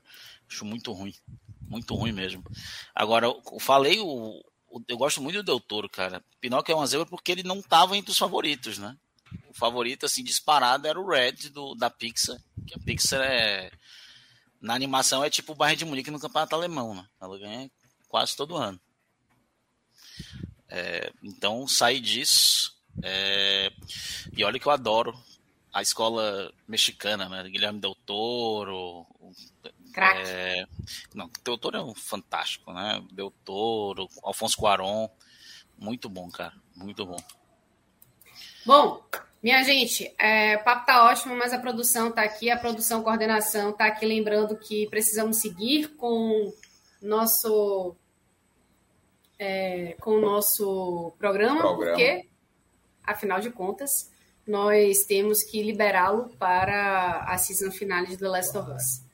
Só deixar o código, podcast 45, se você entrar na Bet Nacional, use o nosso código podcast 45. Basta só na primeira vez. Na a, galera que já usa já está lá cadastrado, mas enfim, se você ainda Exatamente. não tem em algum momento se quiser. Você não paga absolutamente nada mais por isso, mas ajuda a fortalecer a gente, que é o que importa. Então, que é o que, porque significa que você chegou lá através da gente e para o projeto faz um, uma diferença enorme ter Isso. a definição dessa origem de onde vieram essas pessoas que participam, enfim. Justamente. Então, podcast só para deixar claro, podcast 45 é o nosso código você coloca na sua inscrição a primeira vez que você entra e depois já fica lá salvo e um abraço. E se você quiser, por sua conta e risco, seguir nossas dicas, fica à vontade. Bom, é, aproveitando então que o Luca está aqui, né? Vamos passar o bastão de um cearense para outro cearense, né? Léo, obrigada, meu amigo. Se, se Rodrigo estiver aberto ainda, se não tiver, já estiver disponível, pode botar 50 no Fortaleza Passa Direto pelo Cerro aí. E se puder fazer a dobradinha com o Ferrinho, nada mais ferroviário do que no próximo domingo. Essa entregada de hoje foi o aperitivo para domingo rapaz, que vem. o pessoal não, não Pode fazer, mesmo, não. rapaz, né? Eu tô, eu tô brincando, não. Eu tô brincando, não. A torcida do Ceará, bicho, eu nem escuto mais os caras falando. Os caras não aprenderam ainda que os cabas vão morto, morto, morto e vão avançando, morto. Ai, tá jogando nada, morto e vão avançando. Os caras não aprenderam a desiludir ainda. Homem, vocês têm que aprender, homem. Igual Lucas Meirelles. Lucas Meirelles insiste ainda nesse debate, ó. Deixa, deixa o barco tá. Quando o barco tá andando, não adianta torcer contra, não. pode cravar Cerro e Pássaro, ou pode cravar Fortaleza contra o Cerro e Fortaleza contra o Ferroviário. Se já puder casada, já faz junto. Valeu, bom programa. Tchau, Léo. Bom, vamos lá, Luca. Minhoca vai chegar, Minhoca vai chegar aqui também? Não, né? Vai. Sim, então pronto, é isso a resposta. Tá aqui Só deixar registrado, nosso... Minhoca. Não, fala. Diga aí. Não, não, o Juliano ia apresentar, vou esperar. Ah, tá. Não, eu falo nosso Thiago Minhoca no nosso, eu ia dizer tapete vermelho, mas esse ano não é mais tapete vermelho, é um tapete champanhe. É.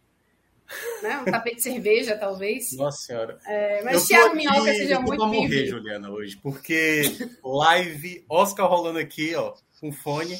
É. Eu tô aqui também. Deus, cara, o último episódio, assim, é. Então, então é só vocês agilizarem. Eu vou, já vou sair agora. Então, bora, bora. Eu, eu tentei, Minhoca, colocar 10 contos no Banshee como favorito, mas deu um bugzinho, a gente não conseguiu não, porque foi o pitaco de Minhoca, eu confio que Minhoca é o nosso especialista em cinema, então eu queria seguir essa, essa linha, mas não, não deu. Especialista. Não Fica registrado. Galera, Fica registrado. tô no chat. Valeu, Cássio. Abraço. Tchau, maestro. Mais, maestro. Bom, vamos lá então falar de Fortaleza, aliás, Ferroviário 1, Fortaleza também 1. Esse esse jogo no final, esse gol no finalzinho, né, no empate. Vamos lá, vou passar primeiro a bola para Luca. Luca, como é que você avalia essa partida? É previsível esse empate? O Fortaleza jogou de forma inferior ou esse empate também já dá para minimizar um pouco que poderia ter sido uma derrota meio chata? Boa noite, Ju. Boa noite, Minhoca. Todo mundo está assistindo a gente. É muito curioso, porque o Fortaleza não jogou mal hoje. É, eu acho que foi até uma das melhores partidas entre as partidas médias do Fortaleza na temporada. Hoje foi uma das melhores. É, o Fortaleza não deu espaço assim para o Ferroviário atacar tanto. O Fortaleza contra-golpeou, perdeu gol, teve chance. É, é, até muito estranho, porque eu sou, eu sou muito crítico, né? É, tiveram jogadores que estavam bem, estiveram bem abaixo, como o Lucas Sacha, como é, o Pochettino, o Pochettino, né? É, mas o Fortaleza não jogou tecnicamente mal. Né? Teve alguns jogadores abaixo, teve alguns jogadores que não renderam o esperado, mas não jogou mal. É, pegou uma defesa bem sólida do Ferroviário, pegou um time que só tem uma derrota na temporada, que é o Ferroviário. É, duas derrotas, as duas no Campeonato Cearense, né, inclusive. Isso, é, exato. As duas no Campeonato Cearense. É, uma delas, inclusive, com time reserva. É, e o Ferroviário é um time bem enjoado, bem chato. Eu ouso dizer, né, com perdão, que hoje das quatro melhores equipes do Nordeste atuando, três estão no Campeonato Cearense. Né? É o, é o, a única que não está no Campeonato Cearense, na minha opinião, é o esporte. As outras três ali, Fortaleza, Ceará e Ferroviário, não necessariamente nessa ordem. Eu ainda acho que o Ferroviário joga uma bolinha ali meio interessante também, ali bem disputando com os outros três times, e o ABC ali correndo um pouco por trás. Né? Também um time bem encaixadinho, interessante. É...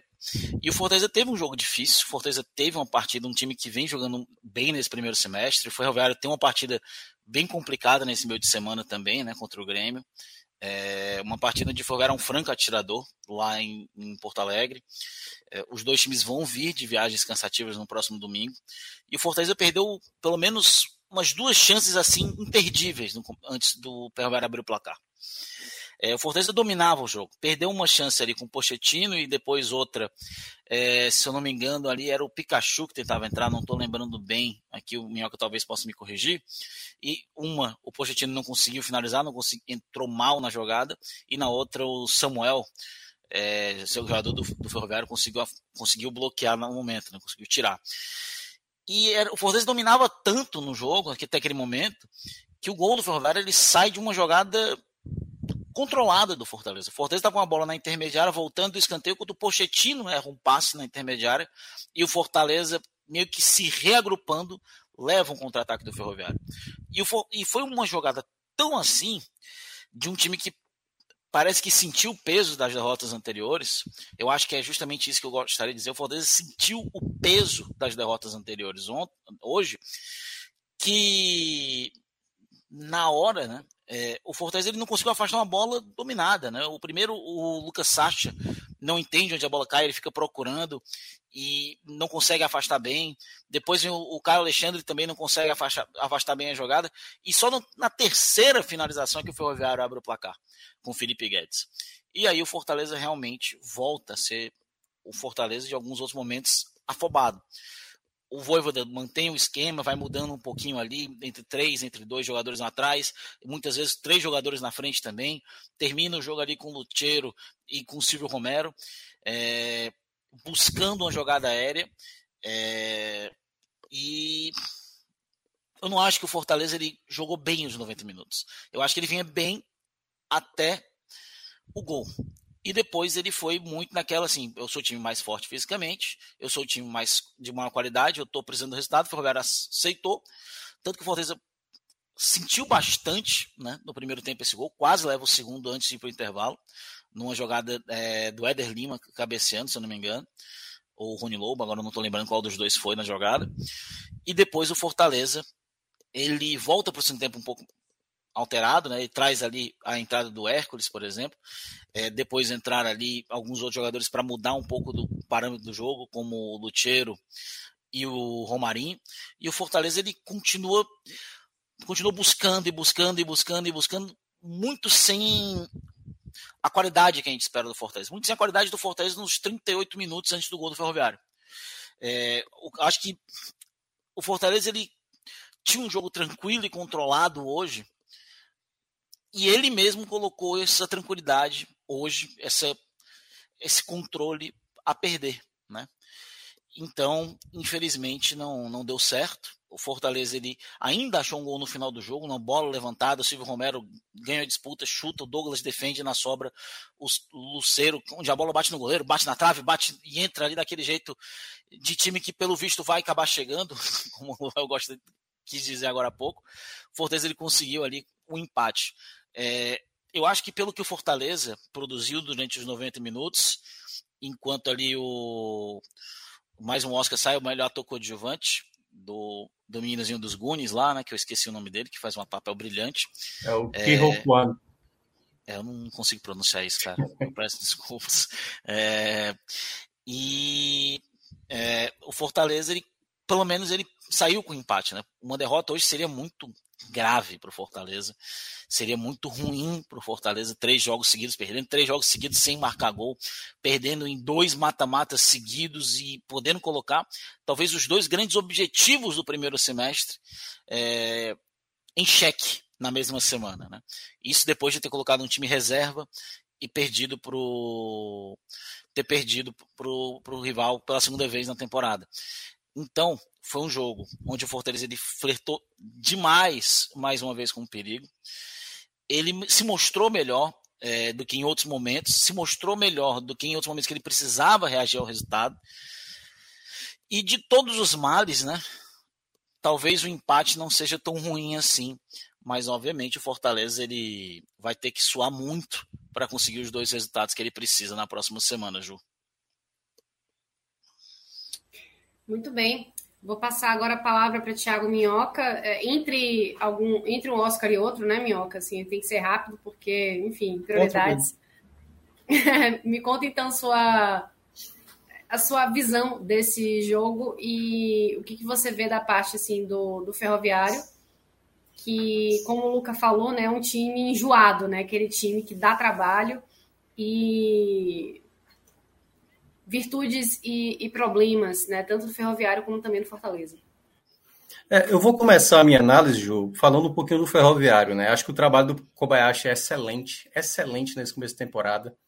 Eu acho que a partir de agora o que o Ferroviário conseguir é fazer assim já além do que se espera do Ferroviário. Aliás, ele já cumpriu isso na própria Copa do Nordeste, né? O Ferroviário estava tentando pelo menos disputar a fase de grupos e conseguiu chegar já a garantir as quartas de final com uma rodada de antecedência. E juntando isso, né, o fato de que o grupo do Ferroviário era bem complicado. Você tinha Sampaio, você tinha o Vitória, né, assim, equipes que também estão tendo problemas, mas o Ferroviário acho que é a grande sensação da Copa do Nordeste. Então, o Fortaleza enfrentava um adversário que não seria nada fácil.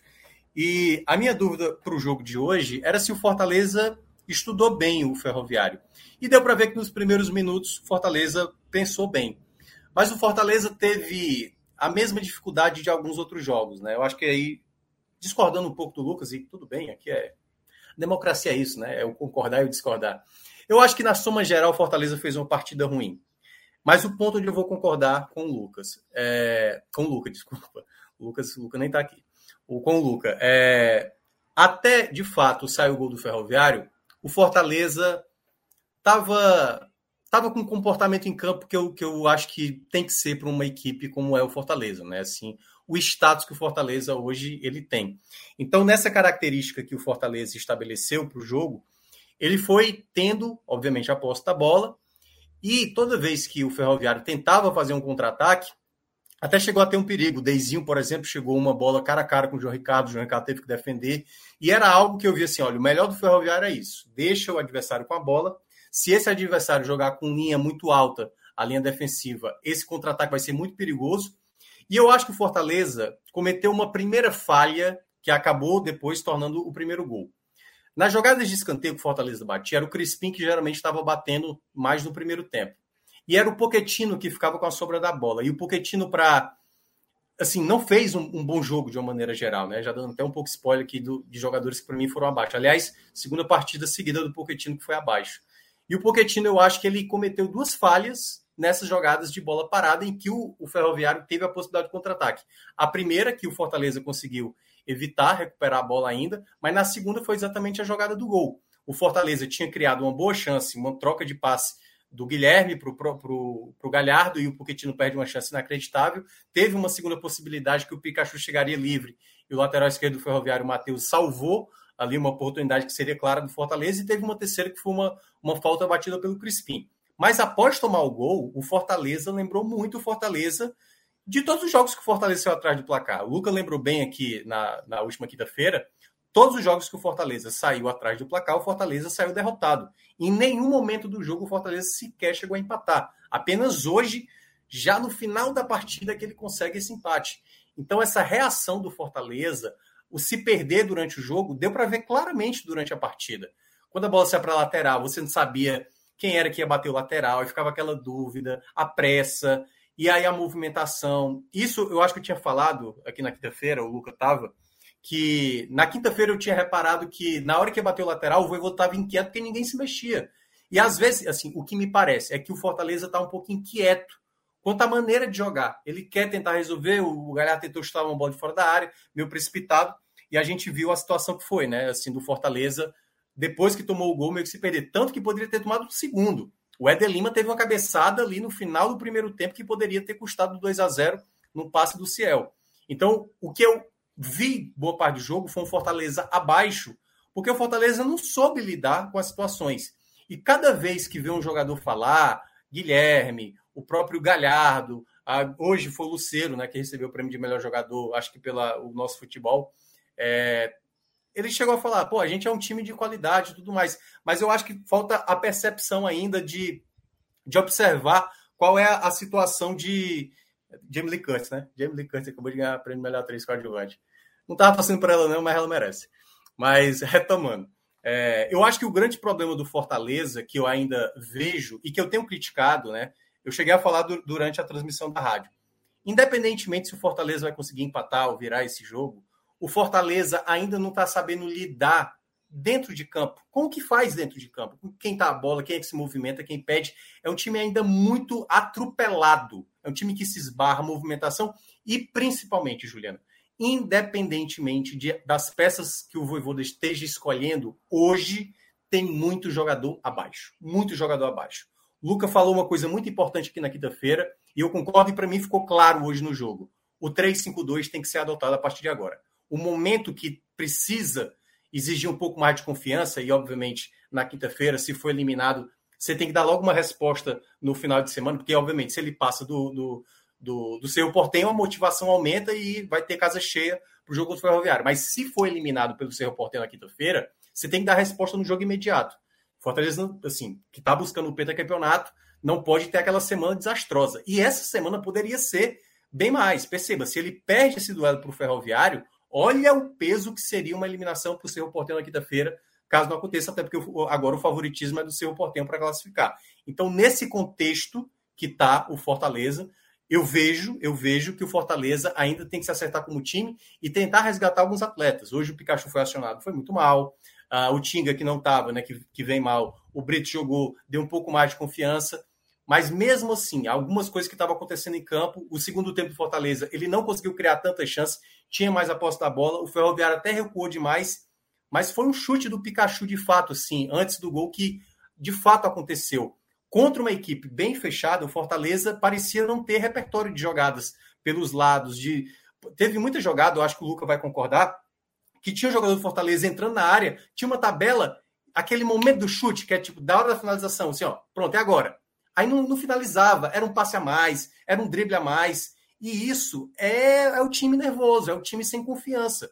O Fortaleza hoje ele não está como time, falando como time, obviamente por, por elenco, elenco por elenco, Fortaleza é muito qualificado. Mas como time, tem que começar a ter confiança na hora de dar um passe para um companheiro, na hora de dar uma finalização. E esse Fortaleza hoje, ele me gera muita incerteza do que pode ser até o próximo domingo, como vai terminar esse cenário do Fortaleza no próximo domingo. Pode ser duas classificações, uma classificação, seja na Libertadores ou no Cearense, ou pode ser apenas no Cearense caindo na Libertadores, como pode ser, e aí o pior dos cenários, duas eliminações, o que seria muito trágico para esse elenco que foi montado. Então, acho que esse é o momento onde o Fortaleza vai ter que estabelecer um melhor, e é, é um, um melhor futebol. E aí perceba, o gol do empate do Fortaleza, ele é muito mais uma situação que aconteceu ali, uma subida do Ferroviário e gerou um contra-ataque, o Romarinho pegando a bola, acionando a bola na direita, a bola veio para o Romero, que eu acho que tem que começar a ser mais acionado. Tecnicamente é um jogador que tem muitos problemas, domina mal, de vez em quando se atrapalha com a bola, mas é um jogador que está um pouco mais inspirado, entendeu? Que está conseguindo pelo menos ter um pouco de inspiração. Ele finaliza, o Douglas defende, e olha como é a situação, né? O Ferroviário acho que fazia uma boa partida para aquilo que ele se propunha, mas ele acaba tomando o gol numa finalização do, do Luceiro, a bola bate no pé do Douglas, bate na trave e acaba indo para o gol. Assim, uma fatalidade para o lado do, do, do, Ferroviário e uma felicidade para o Fortaleza, que naquele contexto de jogo, que se caminhava para uma derrota de 1 a 0 o empate de fato foi lucrativo. Apesar de que, quando o gol saiu aos 45, né, Luca? Eu acho que mais ou menos no segundo tempo, os cinco minutos finais foram dados ali, mais um, né, por conta do atendimento ao Eder Lima, que estava com cãibra, é, ou cera, não sei, mas naqueles minutos finais dava a entender que se o Fortaleza tivesse mais tempo, ele conseguiria talvez virar. E é esse o ponto que está faltando no Fortaleza. Parece que o Fortaleza só consegue ter o emocional do jogo para o lado dele se ele faz o gol, entendeu? Se ele toma o gol, ele já não consegue mais. É bom lembrar, né, nessas derrotas que acabou acontecendo, tomando o primeiro gol, até mesmo naquela para o Ceará de 2 a 1 quando o Fortaleza diminui o placar, o Fortaleza está lá em cima, direto, direto, direto. Isso não aconteceu no clássico, porque não saiu o gol. O Lucero perdeu um gol no clássico passado. Talvez se tivesse feito o gol ali com o Lucero naquela bola no travessão, o jogo teria mudado. E perceba, é só isso que o Fortaleza às vezes está travando. É as oportunidades não criadas e jogadores que são bem importantes, que estão tecnicamente bem abaixo, na minha avaliação. Perfeito, então, Minhoca. Vamos lá, então, passar para as análises individuais, já que o tempo urge e Rodrigo quer assistir a. Tanto o Oscar, né, Minhoca? Você também, né? E o Luca também, que já estão aí meio dividindo a atenção, então vamos ajudar todo mundo. Rodrigão quer assistir The Last of Us, vocês querem terminar de assistir o Oscar. Vamos lá, análises dois, individuais. Dois. Quem começa? Eu comecei na quinta, vai, Minhoca. Comecei na quinta, tu vai hoje. Vai lá, Minhoca. Eu vou começar com os negativos, assim, eu acho que o Pikachu eu daria um tempo para ele, sabe, do time. Preparação física, pode ser alguma coisa psicológica e tal. Me parece muito pesado, assim, ele me parece muito sem confiança. Ele tem uma boa finalização do segundo tempo, acho que foi a coisa que ele conseguiu produzir de melhor. Hoje ele não tinha nada que atrapalhasse ele, ele estava lá aparecendo como uma surpresa, mas tecnicamente ele está muito mal, sabe? É, parece um jogador realmente que essa passagem para o Japão, assim, meio que aparentemente, a gente não tem certeza, mas isso meio que abalou, abalou ele de alguma forma, a confiança com o futebol que ele acaba apresentando. Então, para mim, o Pikachu vai como o pior da partida. Teve um momento do segundo tempo, assim, que foi 20 minutos de posse do Fortaleza e eu falei, cara, eu nem lembro se a bola chegou no Pikachu. De tanto que o Fortaleza está com a bola e eu sequer vejo que a bola está chegando para o Pikachu, porque às vezes ele tem que se movimentar, aparecer como elemento de surpresa, mas nem isso, entendeu? Foi pouquíssimo, pouquíssimo realmente do Pikachu. E hoje, para mim, é um dos, dos, piores jogadores que Fortaleza está tendo dificuldade para recuperar. É um jogador que vai precisar de mais tempo aí para para retomar. Mas eu acho que é aquela coisa, seria a peça ideal né, para o jogo da quinta-feira, porque é o que exerce melhor essa função de ala. Mas eu tenho dúvidas. Fala, Lucas. Não, não. Tô, não tenho que falar nada, não. É porque só tem ele também. É, exato. Para tá fazer tá a função, né? Para fazer a função. Até poderia pensar botar o Crispim e tal, mas aí você teria que trabalhar o Samuel, e aí pode ser resolver um problema e meio que transformar um problema em outro. Criar né? outro. Né? E o Crispim é. não jogou bem quando teve ali também, né? E teve pois muitas é. chances. Muita, muita é. chance. Ele joga melhor realmente como ala esquerdo. O outro que eu também achei negativo, como eu falei, né? Eu achei que a partida do, do Pochettino foi muito abaixo. Às vezes o Pochettino às vezes quer prender muito a bola. Eu acho que ele ganhou tanta confiança nas últimas partidas que às vezes o jogo exige uma dinâmica mais rápida, principalmente contra o adversário que ele marca bem, como era o caso do Ferroviário. Uma defesa bem postada é um toque de primeira, é um passe mais rápido. E isso o Pochettino teve muita dificuldade no jogo de hoje.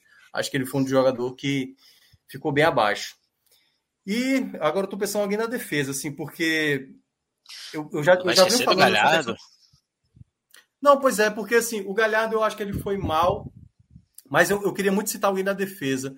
Eu acho que é um problema que o Fortaleza vem atravessando, e hoje para mim vinha um trio de defesa que eu até acho o melhor, assim, sabe? Assim, hoje, hoje, se eu fizesse Fortaleza, assim, seria esse trio. Mas aí eu acho que ressalta mais ainda na ideia, Ju e Luca, que o problema tá mais. São bons zagueiros, eu já cheguei a falar aqui mas precisava ter trazido mais um zagueiro. Sabe assim, não dá para achar que tá tudo resolvido. Foi um problema do ano passado também. Achar que no, tá, tá tudo ok, não precisa mais. Pois é, era basicamente só ali o, o Capixaba na esquerda. Quando não tinha o Capixaba, porque o Capixaba teve uma entrega absurda. Você não pode achar que tá tudo resolvido. E o Fortaleza, eu acho que ele pecou nesse aspecto. E ainda tem um outro detalhe, né? Com a saída do Ronald, ele tem que buscar mais um volante. E, se possível, na característica mais próxima da, do Caio Alexandre que consiga não fazer a mesma coisa, mas pelo menos algo parecido que o Caio faz, porque o Zé Edson, o Sacha, não tem essa característica e às vezes carece de um jogador com, com, esse, com essa qualidade, né? De saída de bola, de controle ali do meio de campo. Então, basicamente, são esses os meus três negativos. Vou citar, acho que da defesa ali, vou ficar com. É vai parecer marcação. Mas eu vou ficar com o Tite. Eu acho que o Tite teve uns probleminhas. É, porque, assim, tem umas coisas no Tite que, que eu acho muito errado, cara.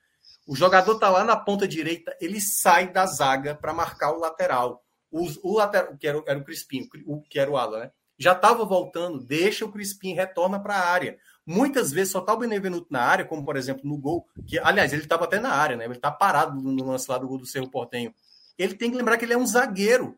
Zagueiro só vai dar bote alto quando tá ali, talvez no um contra um, e olhe lá. Talvez você até espera. E ele tem essa característica de sair muito da área. Aí deixa só, é claro, né? Ele estava jogando com três zagueiros, obviamente tinha ali uma cobertura, mas eu acho que esse lado esquerdo fica muito exposto. Eu acho que o Tite algumas vezes faz muita leitura, mas eu quero deixar ressaltado aqui, porque muita gente acha que eu pego no pé dele.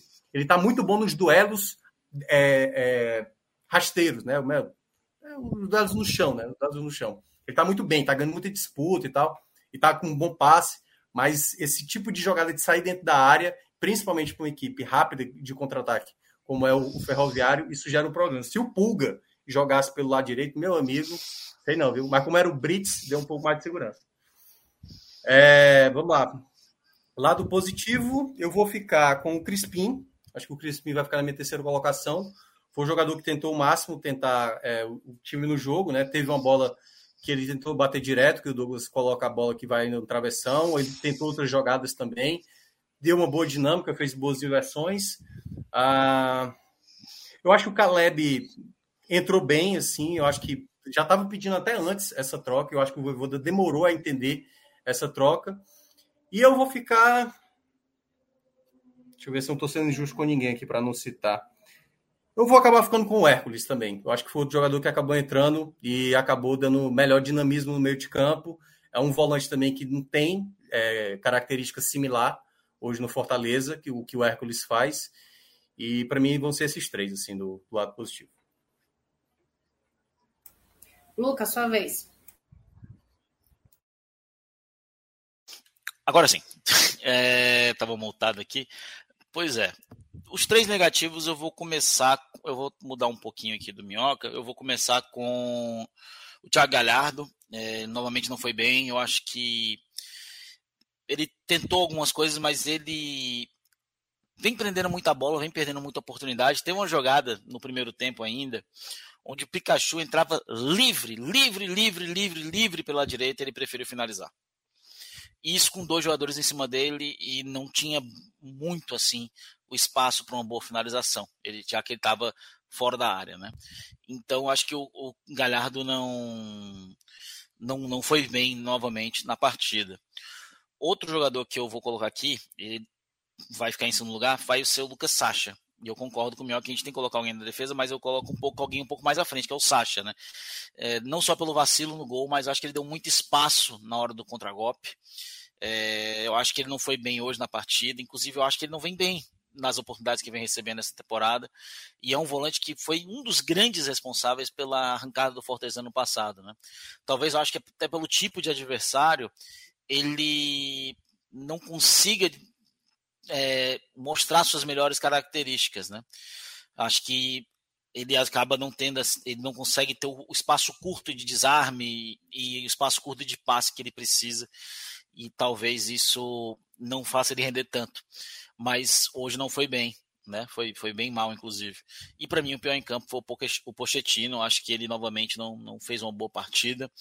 É, responsável direto pelo gol também do Ferroviário, perdeu muitos momentos né, de, de bola, de, errou muita bola também, é, muita insegurança em alguns passes é, melhores, mais, mais ofensivos. Então, é, para mim, eles, esses aí são o top 3 negativo. Já positivo, eu vou começar aqui é, com eu, eu vou colocar aqui com. Começar com um Brits. Né? O Brits ele não teve tão inspirado na, na hora da projeção ofensiva, mas defensivamente ele teve muito bem. É, ele marcou muito bem o jogador, na minha opinião, mais perigoso que o Ferroviário tinha contra o Fortaleza hoje, que era o, o Eric Puga. Né? O Eric Puga pouco mostrou né, no, durante o jogo de hoje, e é um bom jogador. Então fico com o Brits como esse terceiro jogador. Gosto, gostei muito da partida do Brits hoje, inclusive ia de novo com ele contra o, contra o Cerro Portenho. Acho que o Fortaleza ganha muito na parte defensiva o Fortaleza precisa, especialmente porque ele fecha melhor essa marcação de ponta do Benevenuto. Né? Hoje, novamente, o Benevenuto falhou num, momento, num lance é, do Éder Lima, foi o Benevenuto que falha, ele que desgarra mesmo tem um Brits na jogada. É, mas o Brits fica terceiro melhor para mim. Segundo lugar fica para mim o Hércules. Jogou muito bem, a jogada ali criou boas situações. No final do jogo sofreu uma falta ali também interessante, dando, é, dando passe entre as pernas, deu uma nova dinâmica na partida. E o melhor em campo, um jogador que em praticamente todas as partidas que entrou teve, né, um, teve bem, que foi Lucas Crispim meteu bola no travessão, criou jogadas, criou dinâmica, def novamente defendeu bem quando foi preciso, né? É um jogador que em 2023 é, vem mostrando o que a gente não viu em 2022. Então, para mim, o Lucas Crispim não foi só o melhor do Fortaleza, ele foi o melhor em campo, né? É, na minha opinião. Então eu fico com ele, um jogador que novamente vai, parecer, vai aparecendo né, entre os destaques do Fortaleza e vai ganhando a confiança novamente do torcedor tricolor, Juliano. Muito bem, finalizamos a tempo para Rodrigo conseguir assistir desde o iníciozinho a season finale de The Last of Us e liberar os meninos para assistir o Oscar, porque afinal de contas, hoje é dia disso também, não apenas futebol nordestino. Então, algo mais a acrescentar? Vocês têm sete minutos. O Nalvani, o Nalvani ganhou o melhor documentário agora. Eu assisti esse documentário, é, contando a história tá de um, um, cara que é contrário ao Putin. Não gostei muito não, mas era um favorito. Ah, por isso que ganhou, você... né? Isso que ganhou. Peraí, você é, é também tem essa questão política. E, Minhoca? Oi? Você é pro Putin, é isso? Não, não sou pro Putin. Eu estou dizendo ah, que... É porque... Isso é ruim. Sa sabe, oh. sabe, quando o cara não, também não é lá essas hum. coisas, mas ele se torna meio que valioso porque ele é anti um cara que é pior que ele, entendeu? Tudo bem, assim, não é, não é que é pior, ele é bem pior, né? O Putin, assim, nem se compara. Mas é porque é, o cara também. Lembremos era... também que a academia é majoritariamente é, americana, né? Então, é porque, assim, se você assistir o documentário, você vai ver que ele tem uns posicionamentos que você também acaba sendo contrário, entendeu? Porque ele tem uns, uns posicionamentos bem errados também, assim, então não tem como você ficar totalmente satisfeito com esse cara. Mas enfim, vamos ver a festa aí. Dito do... isso, é isso. É hora de Oscar, é hora de Last of Us, é hora de dar tchau. Então, um beijo, obrigada para todo mundo que ficou com a gente até agora e até a próxima. Tchau, tchau. Beijo para todo mundo.